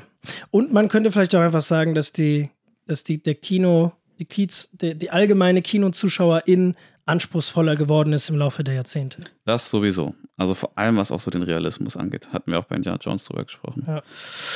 Naja, gut, Kurve-Krieg-Modus. Kurve-Krieg-Modus. Ähm, wir sind immer noch auf der Black Pearl. Elizabeth Swan heißt jetzt Elizabeth Turner. Und das scheint etwas bei den Bad Guys auszulösen. Stiefelriemen Bill wird in den Raum geschmissen, der Name. Der Sohn, äh, die Tochter von Stiefelriemen Bill. Könnte das sein? Haben sie sie gefunden? Und ich weiß ehrlich gesagt nicht mehr, ob es da schon erklärt wird oder später erst im Film, aber sie wollen sie ja deshalb dann nicht umbringen, weil sie eben denken, dass sie die Tochter von einem ehemaligen Crewmitglied ist, ähm, dessen Blut sie brauchen, um eben einen Fluch aufzulösen, der auf ihnen liegt. Ein Fluch, der deshalb entstanden ist, weil sie Aztekengold, äh, verfluchtes Aztekengold geklaut haben, dass sie seit Jahren wieder deshalb versuchen, jede einzelne Münze zusammenzukriegen, um diesen Flug wieder rückgängig machen zu können. Und sie brauchen das Blut, weil sie eins ihrer Crewmitglieder nämlich äh, Stiefelriemen Bill. Ähm, Vermeintlich getötet. haben. Richtig, vermeintlich, get- also im ersten Teil bleibt er auch erstmal tot, vermeintlich getötet haben, weil er sich, glaube ich, gegen die Meuterei an Jack Sparrow ausgesprochen hat. Genau. Und Ja. dafür haben sie ihn dann Kiel holen lassen. Tja. Tja, weißt du, was das ist? Ja, Kielhollen ist äh, hier, du läufst auf die Planke. Ah, nee. Nee, nee, nee. Ah, das ist viel Brutaleres, Das, ne? die, die, die binden dich, glaube ich, unten unterm Schiff, äh, da, da, wo es- äh, da wo Schiff und äh, Wasser aufeinandertreffen, da binden die den fest und da bleibt er dann halt, während sie übers Meer schippern, dran fest. Das heißt, die wird permanent Salzwasser über mehrere Stunden und Tage ins Gesicht geschleudert, Bis sodass du du halt irgendwann ertrinkst und ja. Also ich erinnere mich noch an das mit dem Stiefelriemen, Stiefelriemen. Also erzählt Stiefelriemen, dass, Stiefelriemen. irgendwie, dass sie ihn da festbinden oder so. Stiefelriemen, Stiefelriemen. Na gut, wir erfahren ja dann im zweiten Teil, dass äh, die Figur nicht tot ist, aber da genau. kommen wir noch hin. Genau, so. So sind wir jetzt. Dann wird uns auch äh, in einer ganz, ganz, ganz tollen Szene erfahren wir, was es mit dem Fluch auf sich hat. Nämlich, äh, ich glaube, es ist ja so, das ist ja so schön, Elizabeth Swan trifft Barbossa und diniert mit ihm zusammen Mhm. Und unter Deck in seiner Kajüte. Und dann reden sie irgendwie darüber und dann sagt sie irgendwann, ja, ich glaube nicht an ihre Märchen und keine Ahnung und wie auch immer. Und verlässt diese Kajüte und trifft auf einmal im Mondlicht auf die Crew. Und diese Crew allerdings im Mondlicht sieht nicht mehr aus wie normale Piraten, sondern jetzt wie Untote, wie Skelette. Und dann sagt Barbossa, sie sollten lieber glauben, oder sie sollten lieber anfangen an, an äh, Geistergeschichten zu glauben. Sie stecken mitten in einer drin. Das ist sehr schön, ja. Ja. Die Schauergeschichte, wundervoll gemacht. Ja, Mit Effekten, die bis heute wunderbar funktionieren. auf jeden Fall. Ähm, und zwei Dinge dazu. Ähm, erstens, Elizabeth diniert mit dem Bösewicht. Das ist auch so ein Ding, das gibt es in vielen solcher Filme, in vielen Abenteuerfilmen, also auch im ersten James Bond. Und heißt auch schon wieder, wer ist die Hauptfigur? Nicht Jack Sparrow, Elizabeth und Genau. äh, äh, William Turner, ja. Richtig. Und ähm, um diese Effekte mit den Untoten machen zu können, haben die eben, damals war das noch nicht so einfach, einfach ist immer noch nicht, aber nicht so wie heute.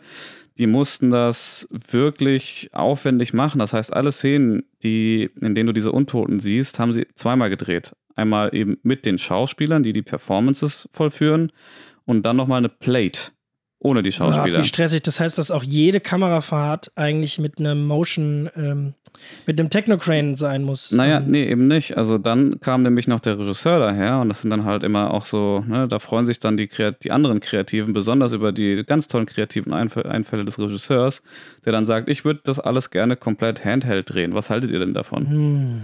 Also du kannst halt Handheld, das heißt in der Regel ist es, äh, dann hast du da die, die, die Kamera auf der Schulter oder so. Ähm, das kannst du ja nicht zweimal exakt so reproduzieren. Also normalerweise würde man eben hier Technocrane ähm, dazu holen.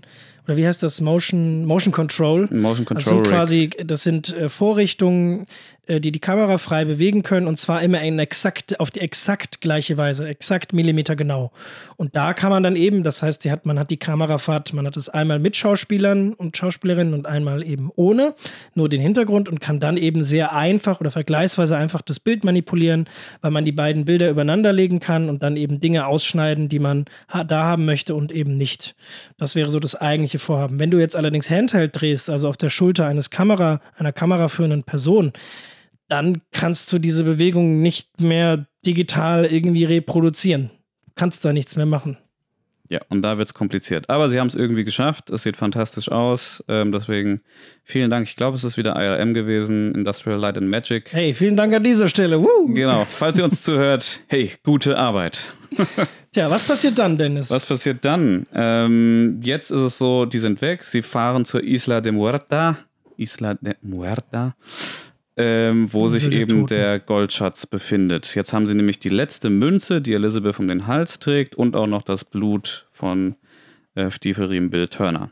Vermeintlich, sie denken, Vermeintlich, sie genau. denken mit So. Elizabeth haben sie das. Und Will beschließt, auf eigene Faust Elizabeth retten zu wollen und ähm, erinnert sich daran, dass Jack Sparrow ja irgendwie eine Verbindung zu dieser Black Pearl und den Piraten und so hat.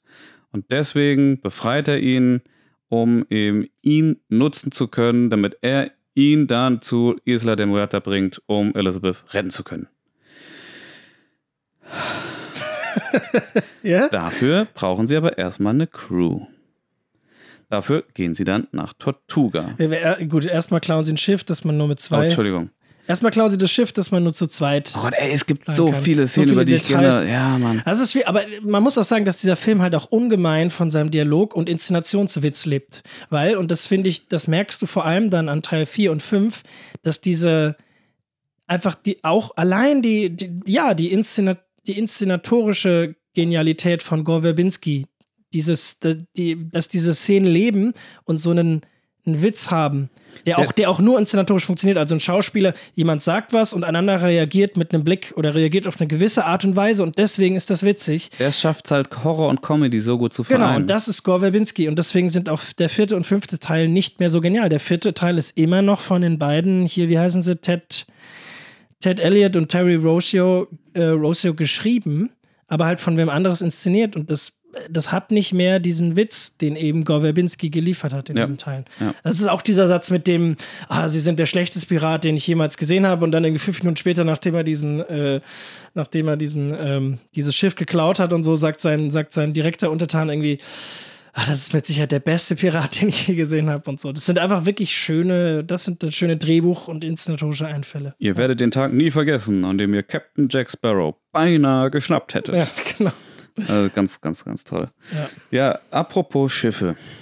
Weißt du, wie sie das mit den Schiffen gemacht haben? Weil diese Schiffe, ja, die gibt es ja so eigentlich gar nicht mehr. Sie haben sie gebaut und gekauft und den Wassertank. Verschiedene Bestellt. Sachen, genau. Die haben Miniaturen gebaut. Die haben einen von der Interceptor, das ist ja dieses ganz kleine Schiff, ähm, verhältnismäßig. Das gibt es tatsächlich, das, das schippert auch. Das haben sie tatsächlich darüber gesegelt ähm, in die Karibik, wo sie da auch gedreht haben. Und äh, haben das umgemalt und so. Und die anderen Schiffe, die gibt es so gar nicht eigentlich. Also die existieren so nicht als, als Schiffe. Nicht mal die Black Pearl als Ganzes? Nee, die haben die nämlich um ähm, so Containerschiffe, um so kleine Containerschiffe drumherum gebaut. Ah, witzig. Und auch nicht komplett. Also zum Beispiel die, die Dauntless, die, das andere große Schiff, äh, das ja dann später mit der Black Pearl auch kämpft, die sich gegenseitig beschießen. Die Dauntless haben sie zum Beispiel nur die Hälfte gebaut. Also von der nur einen die eine Hälfte, Hälfte, die man sieht. nur die eine Hälfte, die man sieht, die andere Hälfte, da siehst du halt das Containerschiff dann da drunter. So, und mit dem Containerschiff konnten die halt dann fahren. So, ne? Also Ja. es ist halt schon schwer, ein Segelschiff in dieser Größe zu bauen und das dann halt auch wirklich Wahnsinn. so segeln zu Ah, lassen. sieht alles wunderbar aus. Das sieht ganz toll aus, klar.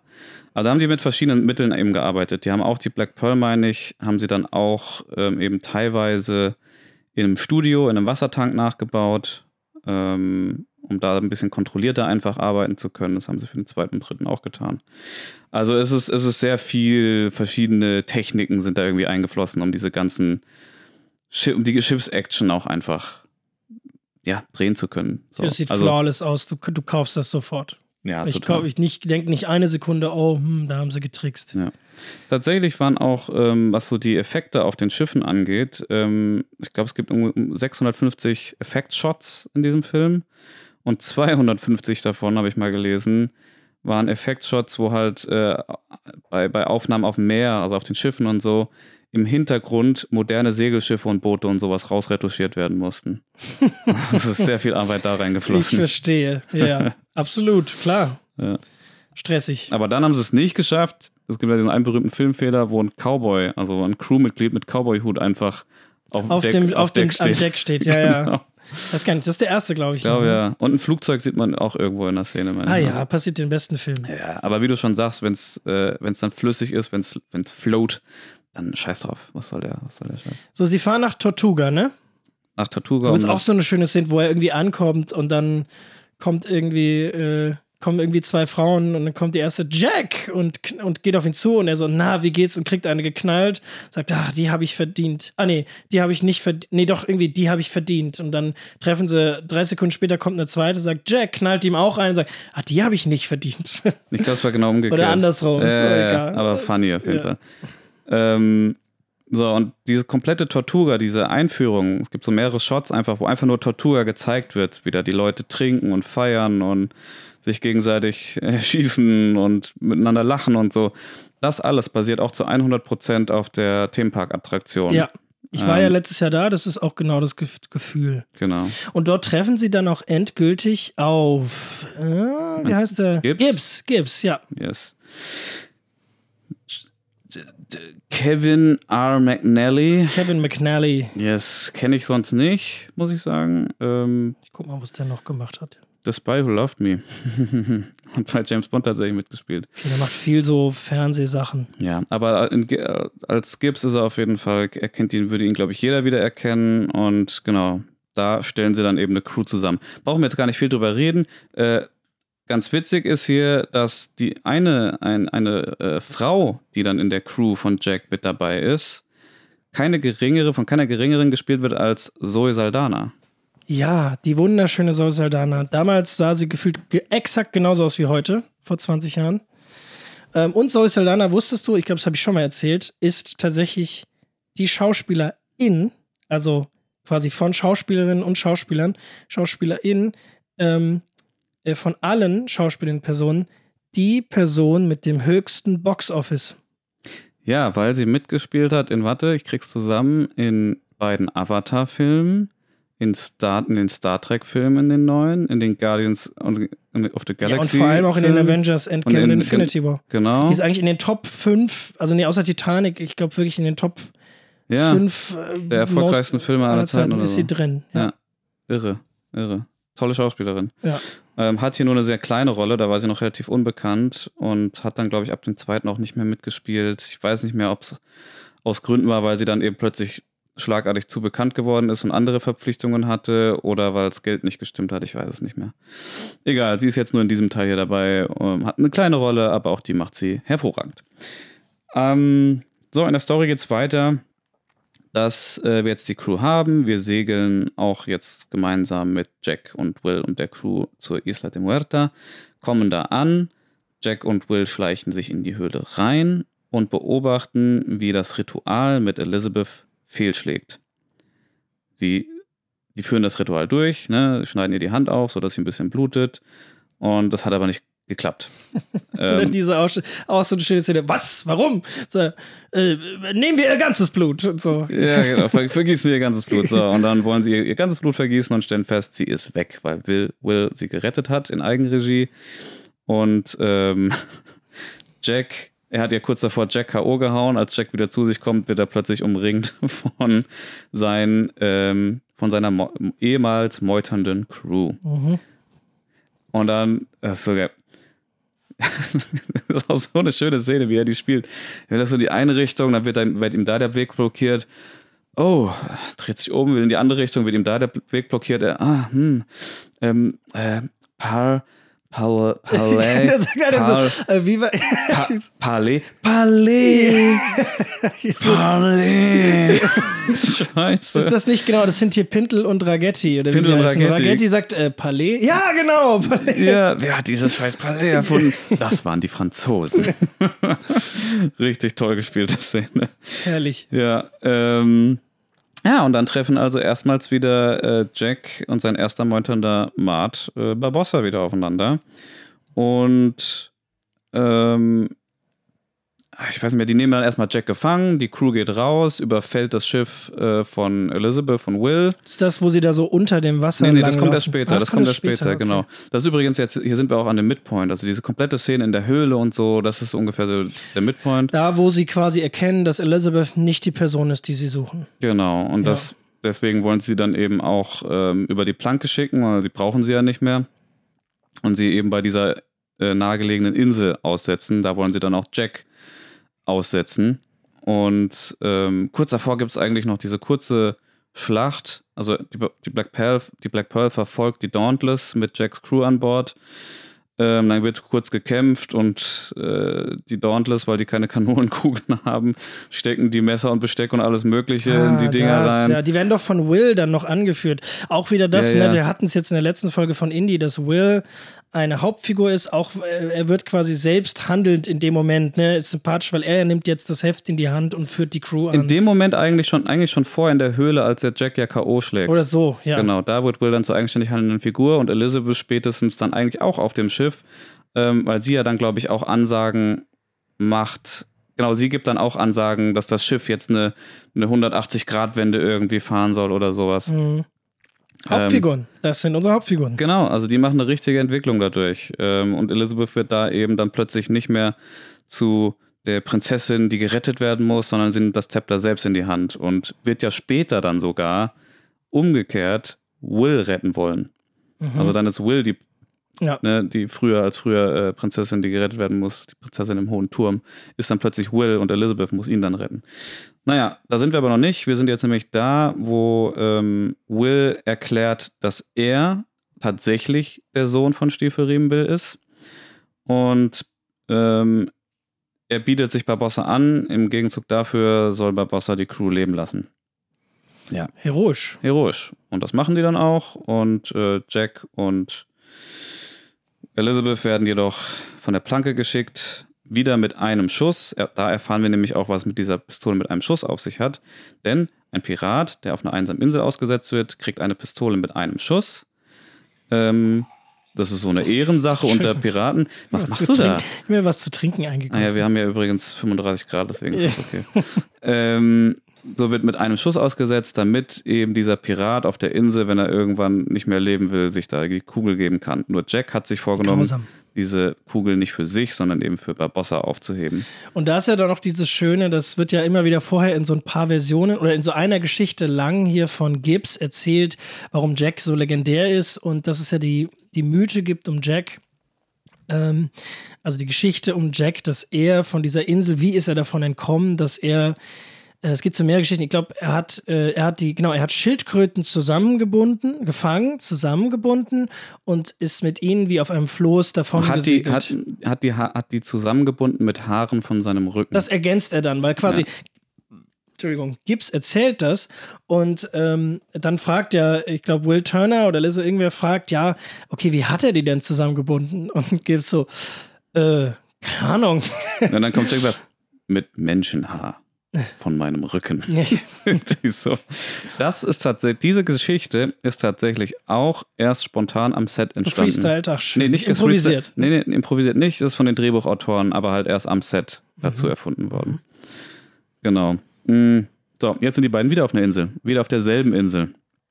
Äh, wo wir dann feststellen, dass Jack, dass das alles mit den Schildkröten nur Quatsch gewesen ist. Äh, es ist nur eine Geschichte, die er erzählt hat, selber erzählt hat, um seinen Mythos einfach noch ein bisschen größer zu machen. Eigentlich gab es da Rumschmuggler, die ihn einfach da mitgenommen haben.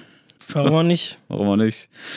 Und ja, da sind wir jetzt. Die beiden betrinken sich äh, auf der Insel, ähm, haben eine schöne Character-Bonding-Moment zusammen irgendwie.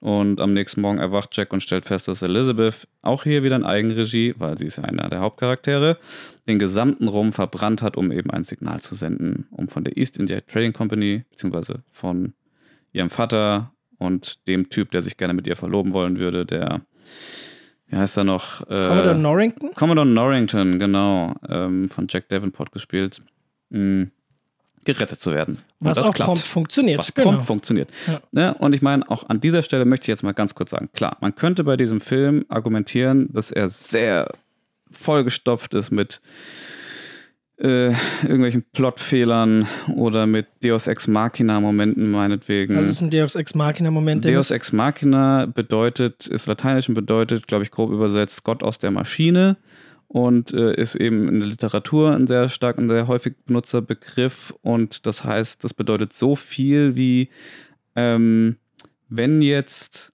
beispielsweise, ich, ich nenne mal ein Beispiel, ähm, Charakter XY ist in einer komplett auswegslosen Situation. Also wirklich, du siehst das und denkst, okay, der kann da jetzt auf gar keinen Fall mehr draus gerettet werden. Und dann aus dem Nichts, aus dem Nichts wird das Gefängnis, in dem er steckt, von einem, äh, äh, weiß ich nicht, von, von, äh, von, von einem Amboss getroffen, der das dann zerdellt. Und er kann plötzlich Und er kann raus. fliehen. Ja. Woher dieser Amboss gekommen ist, wissen wir nicht. So, und das ist eben, dieser Amboss ist in dem Moment dann der Gott aus der Maschine. Also, weil wenn der Autor Oder- nicht mehr weiß, also wirklich seinen Charakter so sehr in der Ecke geschrieben hat, dass er selber nicht mehr weiß, wie er da rauskommen soll, dann ist halt der billigste Einfall, eben sich so einen Amboss auszudenken, weil, ja. Und das, ähm, also es muss nicht aus dem Nichts sein, es kann irgendein Hanebüchner Grund sein, Ja. irgendein Zufall.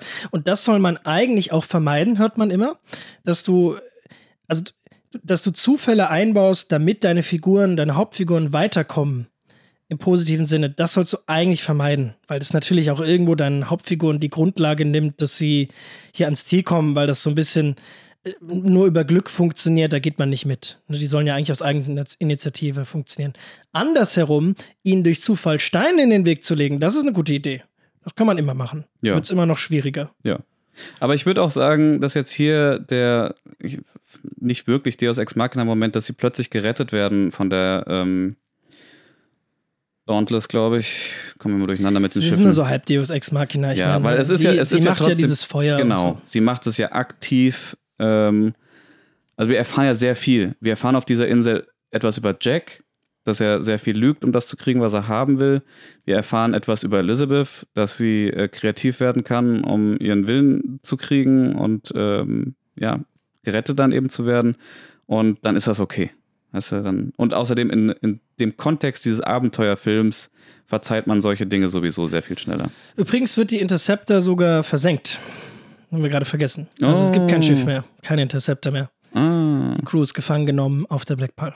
Ach Die so, okay. Das heißt, die, die waren auf der Interceptor unterwegs. Werden von der Black Pearl Okay, Gekapert. und jetzt kommt aber die Dauntless mit äh, Norrington und, und, dem Vater. Genau, und rettet äh, äh, Jack und Elizabeth von der Insel. Genau. Der Rest der Crew ist gefangen auf der Black Pearl. und, genau. Und, und Elizabeth besteht dann darauf, ähm, Will zu retten, aber da hat Commodore Norrington natürlich wenig bis gar kein Interesse dran. Und dann kommt Weil es ist nämlich. ihm Wayne. Das ist ihm. Wayne.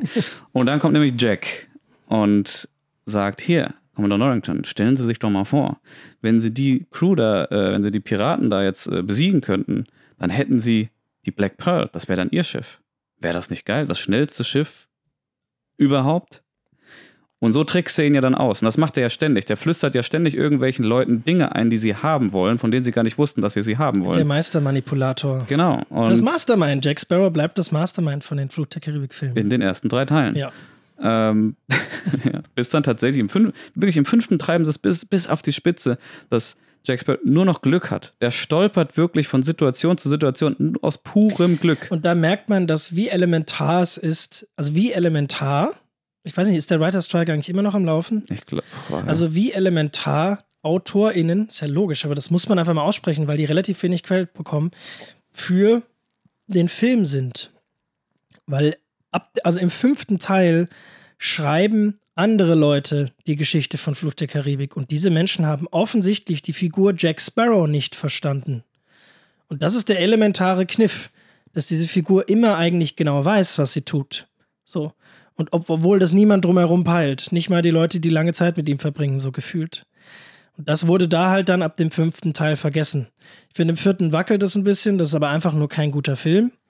Ähm, aber gerade in den ersten drei eben funktioniert das immer noch wahnsinnig gut.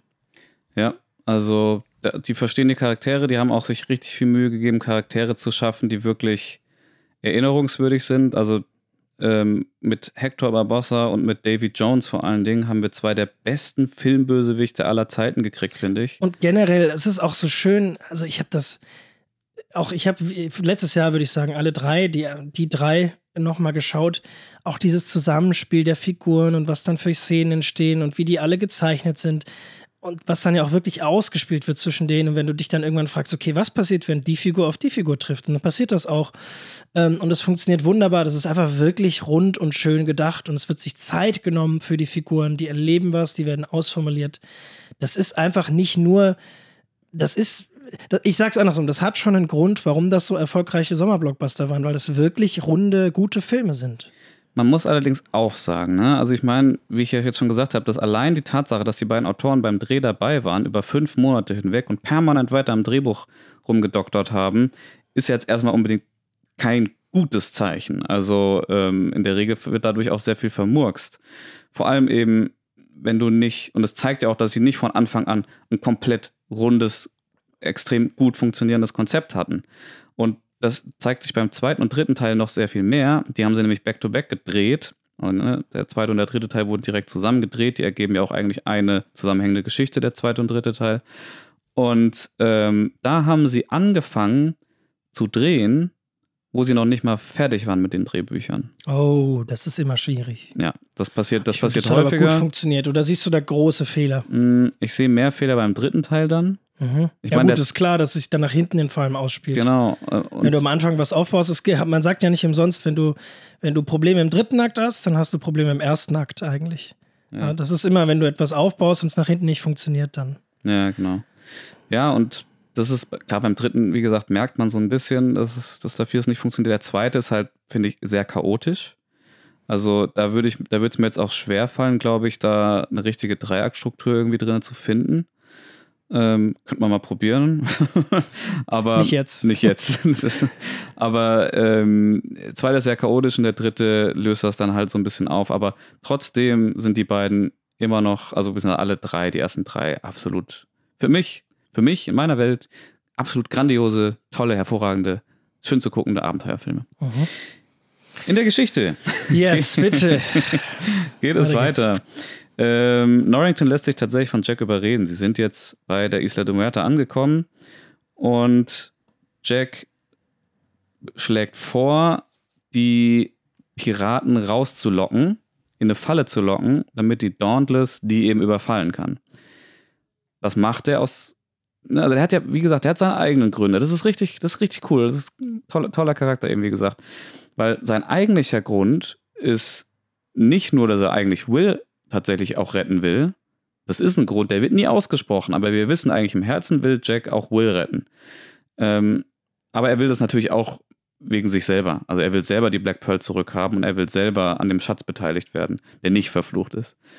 Ähm, so und auch wieder als Captain natürlich eingesetzt werden. So, ähm, das heißt, er marschiert jetzt in die Höhle und äh, bevor sie Will tatsächlich dann die Kehle aufschlitzen können, ähm, erzählt Jack den Plan, den er eben noch ähm, hier dem, dem Dings erzählt hat, Norrington. dem Norrington erzählt hat, erzählt er jetzt Barbossa und sagt: Hier, wäre es nicht clever, bevor ihr Will tötet, dass ihr erstmal rausgeht und das Schiff überfallt? Ähm, Wie nennt das? Äh, Commodore Barbossa. Commodore Barbossa. Nicht nur ein Schiff, sondern eine Flotte. Stimmt, dem redet er ja dann auch irgendwas ein, Ja. von dem er gar nicht wusste, dass er das haben will. Und nur das Problem ist, dass Jack da ja quasi, also es war schon clever, weil Jack hat ihm die Wahrheit gesagt, um ihn aber trotzdem in die Falle zu locken. Nur, dass Barbossa eben eine andere Idee hat, das umzusetzen, nämlich mit seiner Unterwasserarmee. Da hast du ja eben schon mal das. Das äh, ist jetzt erwähnt. die Szene, die wo sie da- Szene. die Szene, wo sie da unter Wasser anlaufen und dann äh, die, wie heißt die, Dauntless Ja. angreifen. Ne, mit einer wahnsinnig epischen Szene, richtig, richtig toll. Sieht fantastisch aus. Eine unglaubliche CGI-Schlacht für 2003. Wahnsinn. Wenn ich mir darüber nachdenke, dass äh, um eine ähnliche Zeit Van Helsing mit äh, Hugh Jackman rausgekommen Gott, ist. ja. Hugh Jackman sollte tatsächlich ursprünglich auch mal Captain Jack Sparrow spielen. Echt? Ja. Okay. Ich und glaub, und äh, ähm, Christopher Walken. Christopher Walken, George Jack Sparrow spielen? Ja. Ah, witzig. Das wäre ja mal was ganz anderes Das geworden. wäre schräg. Ob, obwohl ich muss sagen, also Christopher Walken hat schon äh, Jack Sparrow-Vibes auf, Auf jeden gewisse Fall. Art und Aber, Weise. Er aber halt dann wird er, älter. genau, sein Vater würde er spielen können. Kommt aber das ist ja mit. dann Keith Richards. Aber das ist auch cool. Was denn? Der, ja, dass Keith Richards spielt den Vater von Jack Ja, Sparrow. auch da, boah, wir schweifen gerade immer mehr ab, aber das muss kurz gesagt werden. Jack Sparrow hat seinen Charakter ja auch sehr stark eben an Keith Richards angelehnt. Jack, äh, Johnny Depp ist auch ähm, großer Rolling Stones-Fan und meint, Achso, Keith auch, Richards ist übrigens der Gitarrist der Rolling Stones, falls das irgendwer nicht weiß. Dankeschön. Und ähm, Jack, äh, Johnny Depp war nämlich der Meinung, dass Piraten die Rockstars des 18., 17. Jahrhunderts irgendwie gewesen sind. Und deswegen hat er ihn so angelegt. Und funny ist dann eben, dass Keith Richards tatsächlich als sein Vater gecastet wurde für den dritten Teil. Und dann im vierten oder fünften ist ja, glaube ich, Paul McCartney, der Onkel oder sowas von ihm. Ja? Mhm. Weiß ich gar nicht mehr. Ja, also es ist auf jeden Fall, also es ist so, aber ich weiß nicht mehr, in welchem Teil es ist. Ach krass. Ja. Okay, voll vergessen, finde die Filme doof. Gibt's nicht. Aber das Cameo fand ich cool. ja, das kann sein. Mm, Ja, ja, Lirum Larum, auf jeden Fall. Ähm, Ach so, ich wollte CGI nämlich noch, ja, genau, bitte? CGI, bla bla bla, coole Szene, dies und das. Aber wir wollten ja auch nochmal auf die Musik zu sprechen kommen. Das passt bei der Szene ganz gut, weil die Musik an der Stelle absolut gorgeous ist. Mhm. Du sagtest eben, wurde von Klaus Badelt komponiert und nicht von Hans Zimmer. Wie ist denn deine Story? da? Also was sind die, was weißt du darüber? Also, äh, was ich weiß. ja. ähm, ich glaube, ich weiß andere Dinge. okay, ich bin mal Oder- gespannt. Wir wissen beide unterschiedliches. So ist das mit dem ich habe ja gesagt, es gibt viele verschiedene Stories zu, diesem, ja. zu dieser Entstehung. Also der Punkt ist, dass ähm, Klaus Badelt damals noch ein Praktikant von Hans Zimmer war. Und ähm, Hans Zimmer hat äh, diesen Film auf den Tisch bekommen und sich gedacht, hm, was ist das? Hier mit so Piraten finde ich doof. Ähm, pff, soll mal der Prakti machen. Ähm, und dann hat der Prakti angefangen, das zu komponieren und die Grundlage dafür gemacht. Und als das dann so alles zu sich kam und der Film gemacht wurde, stellte sich irgendwann raus, ah, das ist schon, ah, das ist schon ganz geil, ich mache das doch selbst und hat dann quasi den Rest an sich genommen und äh, den Rest fertig gemacht. Deswegen ist aber Klaus Badel oder Badelt eben der Komponist auch von diesem Hauptthema He's a Pirate. Deswegen wird er da auch eben gecredited als Komponist, weil das eben von ihm ist und nicht von Hans Zimmer.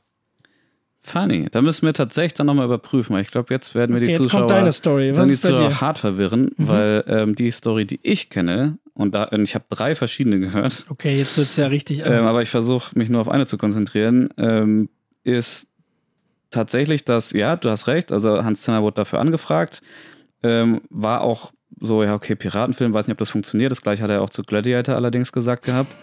ähm, und hat deswegen aber nicht Nein gesagt, sondern meint davon, ich bin gerade super busy äh, mit Last Samurai.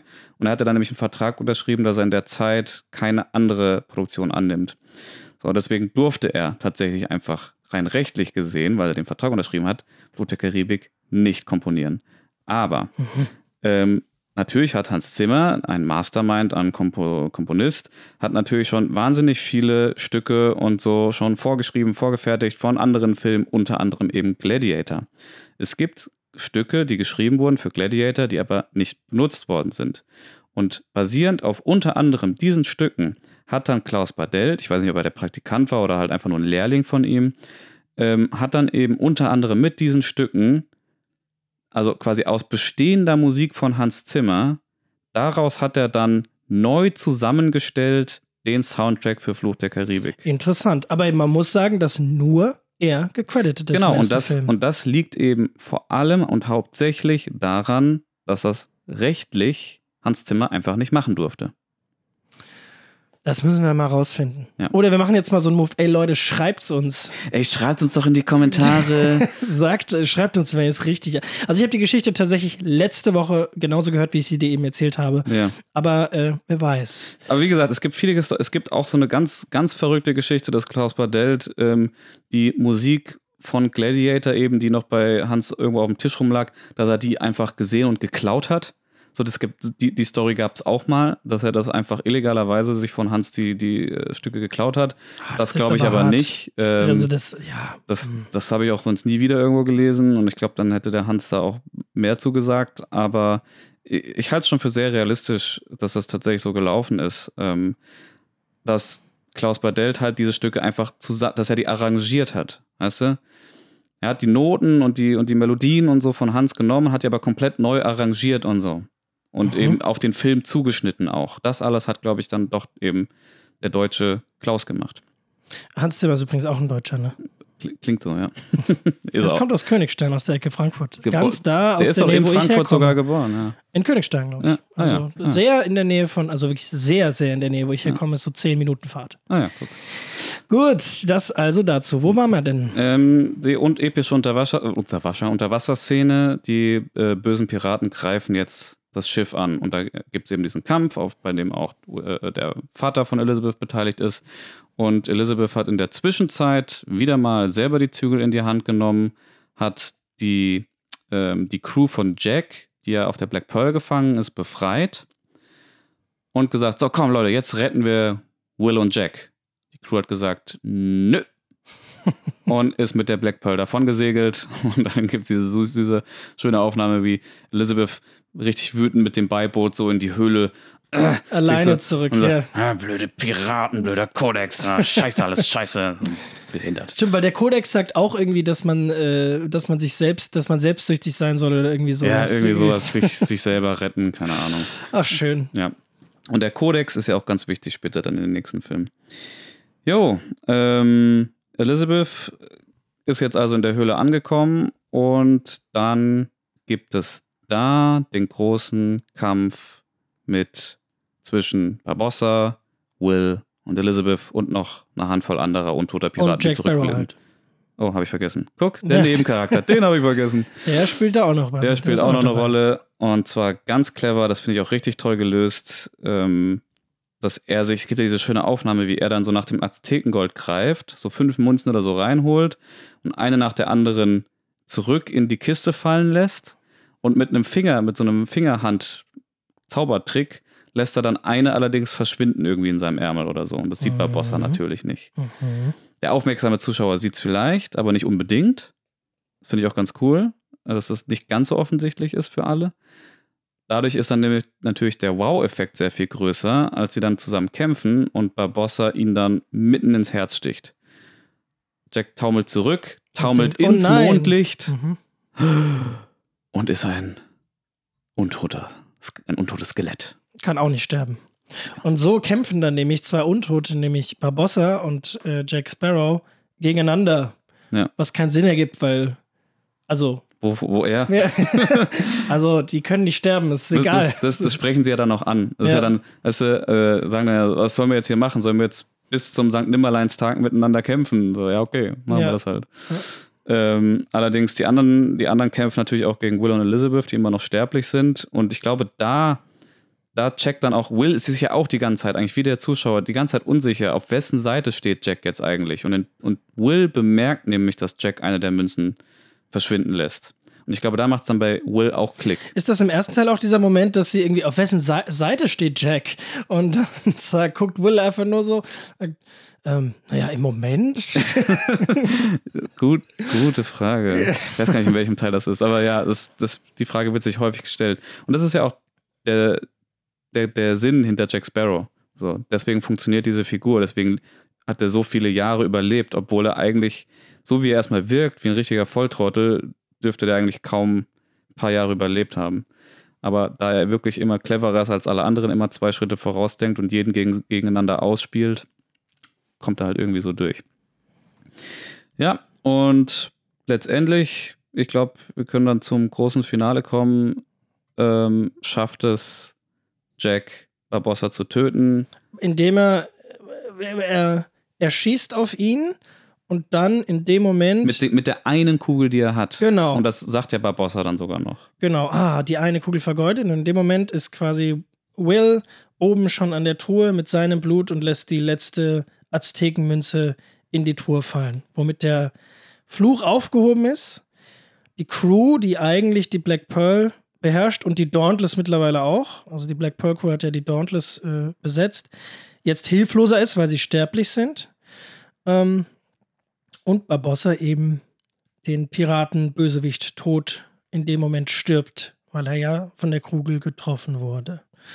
Und das ist eigentlich das Ende unserer Geschichte. Jetzt kommt noch der Epilog, aber das ist das, ist das Finale. Genau, ist auch sehr traurig. Tatsächlich ist, ist schön traurig. erzählt. Ich fühle die Kälte. Ja. Ja. Schön, äh, ja. Also, also echt, Jeffrey, Jeffrey Melancholisches Rush, Ende für unsere total, Bösewichten. Total toll. Also, das ist halt, wie gesagt, das ist ein Bösewicht. Du kannst dem seinen Grund komplett nachvollziehen. Und es ist so schön, mal einen Bösewicht zu haben, der nicht die ganze Welt oder das ganze Universum vernichten will. Ja. Überleg dir mal, was. Davon hatten wir es ja in der letzten, in, ja. letzten, in der letzten Folge. Guck doch mal, was ist sein Grund, eben diese bösen Taten zu machen? Er will fühlen, Mann. Ist mhm. das nicht schön? Ist ja. das nicht ein toller Grund, Menschen abzuburksen? Ach, herrlich. Ich will endlich wieder was fühlen. Ja, und auch David Jones. Ähm, ich, ich komme gerade gar nicht. Was hat David Jones für einen Grund? Naja, David Jones hat ja eigentlich die Aufgabe. Ja, der hat gar keinen richtigen Grund. Nee, ne? genau. Der hat eigentlich die Aufgabe, die Toten, äh, die Toten nach, zu geleiten genau. nach, äh, in, in, in, in die Totenwelt, wie auch immer. Ja. Und das aber nach und nach eben in seiner, ne, man vermodert da ja unter Wasser und so, nach und nach macht er immer weniger und gibt das irgendwann auf, hat seinen persönlichen Goal gegen Jack, warum, habe ich schon wieder vergessen, und wird dann aber, weil sein Herz in die Hände von diesem anderen Bösen, der dann später ja noch kommt, der noch mächtiger ist als Commodore Norrington, also dem, eigentlich dem Kernbösewichten aus Teil 2 und 3, ja. der zwingt ihn dann gegen die Piraten vorzugehen. Ja, das stimmt. ist es nämlich eigentlich. Das ist auch interessant. Das ist auch nicht so eine übliche eine übliche Art und Weise für einen Bösewicht. Das, David Jones ist auch ein sehr tragischer Bösewicht, Absolut. der sich sein Herz rausgeschnitten hat, ähm, weil er nichts mehr fühlen wollte, wegen einer verlorenen Liebe. Mhm. Gott, ist das schön. Lord Cutler Beckett. Beckett. Ja, Lord, auch richtig toll. Der Also, Kernbösewicht aus dem zweiten und dritten Teil. Auch eine wahnsinnige Sterbeszene dann. Wir könnten jetzt mal einen Oh. Nachklapp, ne? Also wir haben noch den Epilog vom Film, aber Epilog äh, zusammengefasst, Jack wird gefangen genommen, Jack wird von Will gerettet, äh, Will macht Elizabeth einen Antrag äh, oder umgekehrt, Und Elizabeth heiratet nicht Commodore Norrington, sondern dann entscheidet sich für Will. entscheidet sich für Will, Weil- Jack, Jack ja. flieht, äh, springt da runter, wo Elizabeth am Anfang Ihr- runtergefallen Ihr werdet ist. den Tag nicht vergessen, an dem ihr Kä und dann fällt er runter. Genau. Und dann kommt Und doch dann noch sagt die sie- Crew, die, seine Crew mit der Black Pearl, die ihn da einsammelt, die dann sagt, scheiß auf den Kodex. Und dann stehen sie da oben und dann sagt doch einige, ja, sie sind ein, keine Ahnung und so. Und dann sagt sie, nein, er ist ein Pirat. Sagt, he's a pirate und dann ist der Film vorbei. Ah, Und dann sehen wir ja. noch, wie der Affe, der Affe das äh, eine, eine Münze klaut und ab dann unsterblich ist für den letzten, für den nächsten Film. Stimmt, der Affe ist dann verflucht. der Affe Jack. So, jetzt. Wir haben den Affen Jack. Wir getauft. tauften den Affen Jack. Genau. So, jetzt Zeit für den Nachklapp. Nachklapp, Nachklapp, da, da, Nachklapp. Gott, toller Jingle. das richtig scheiße. Ähm, wo wollten wir hin? Wo wollte ich hin? Ah, Äh, den zweiten und dritten, äh, David Jones. Commodore Norrington. äh, ah ja, die Sterbeszene von Commodore Sterbeszene, Norrington. nee, nicht Norrington, du meinst. Äh, nicht Commodore Norrington, äh, Cutler Beckett, Beckett. Lord Cutler Beckett, genau. Ja. Diese epische, alles in Zeitlupe, wie er diese Treppe runtergeht und die, die hinter so, ihm die so zerschossen wird. physikalisch unsinnig und dämlich ist. Aber sieht toll aus. Ah, sie sieht so geil aus. ich liebe diese Szene. ja, Oh, und die ist auch, die ist auch ähm, auf CG, das CGI-Niveau hier ist auf allerhöchstem Niveau. wie gesagt, ich finde Flut der Karibik ist visuell absolut flawless. Ich glaube, das wird auch in 20 Jahren immer noch gut aussehen. Genauso wie Herr der Ringe. Und ich meine, Herr der Ringe ist deswegen vor allem, sieht deswegen so gut aus, weil da eben sehr viel mit Miniaturen und so gearbeitet wurde und eben Animation hauptsächlich ergänzend genutzt wurde, wenn es wirklich gar nicht anders ging. Ähm, und ähnlich ist es hier. Ich meine, wir haben hier einen kompletten Hauptcharakter. Also der, der Bösewicht, Antagonist vom zweiten und dritten Teil ist eine komplette CGI-Figur. Eben. Ähm, Unglaublich, wie er sieht aufwendig so David Jones gut ist. aus. Ja. Ich meine, vergleich den mal mit Thanos. ja, der sieht viel besser aus als Thanos. Da, ja, Dankeschön. Aber auf jeden Fall. Und da, also- wackeln, da wackeln ja die Tentakel immer so hinterher und bewegen sich die ganze Zeit. Ja, die haben da ein komplettes neues äh, System für geschrieben, dass sich diese Tentakel halt eben eigenständig bewegen. Also, dass die, also ich glaube, jeder Tentakel hatte da eine eigene KI irgendwie. Also ich glaube, der Unterschied ist natürlich auch, dass Thanos ja übergroß ist. Ja. Und diesen Effekt haben, mussten sie da nicht haben, sondern sie haben ja einfach Bill Nighy, naja. Nighy toller Schauspieler, Ah. ähm, den einfach genommen und mussten bei dem das Gesicht und den oberen Teil verändern. Und halt den Arm. Die, Aber nee, nee, nee, die haben den komplett animiert.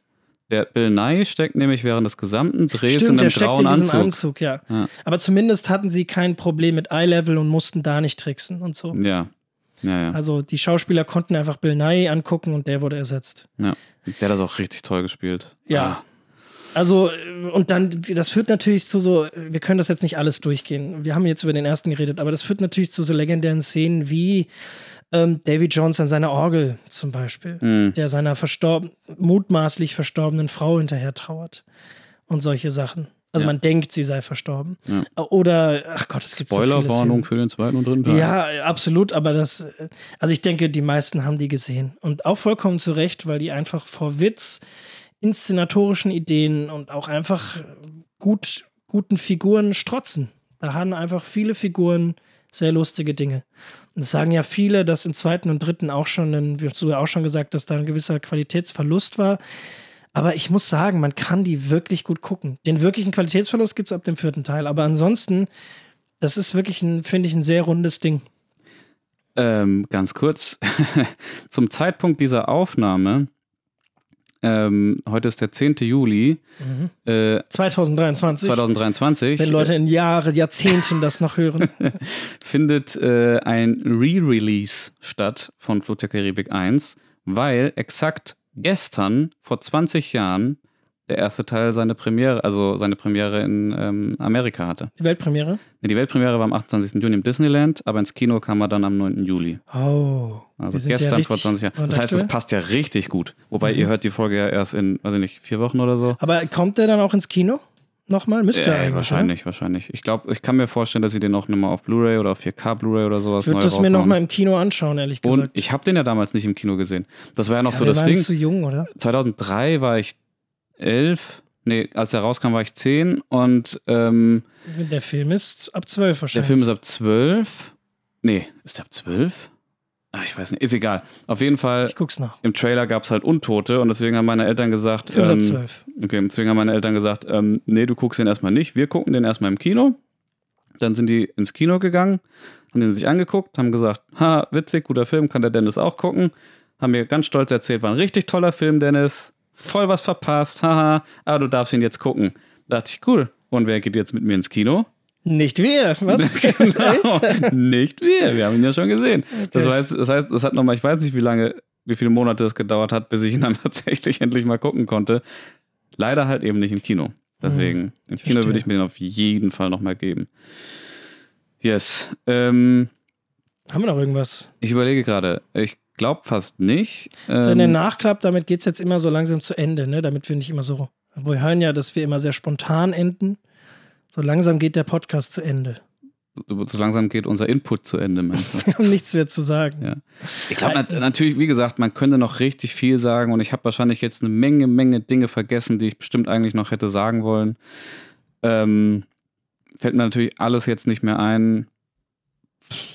Aber ich glaube, ähm, ich glaube, man kann daraus so ein bisschen ableiten, auch warum das Ding, warum die so erfolgreich geworden sind. Das sind einfach tolle, wirklich, ja, das habe ich ja schon ein paar Mal gesagt, das sind einfach tolle Filme.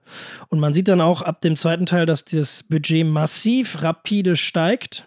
Hm. Äh, spätestens, ich glaube, der vierte Fluch, der Karibik, vierte Fluch der Karibik ist der teuerste Film aller Zeiten.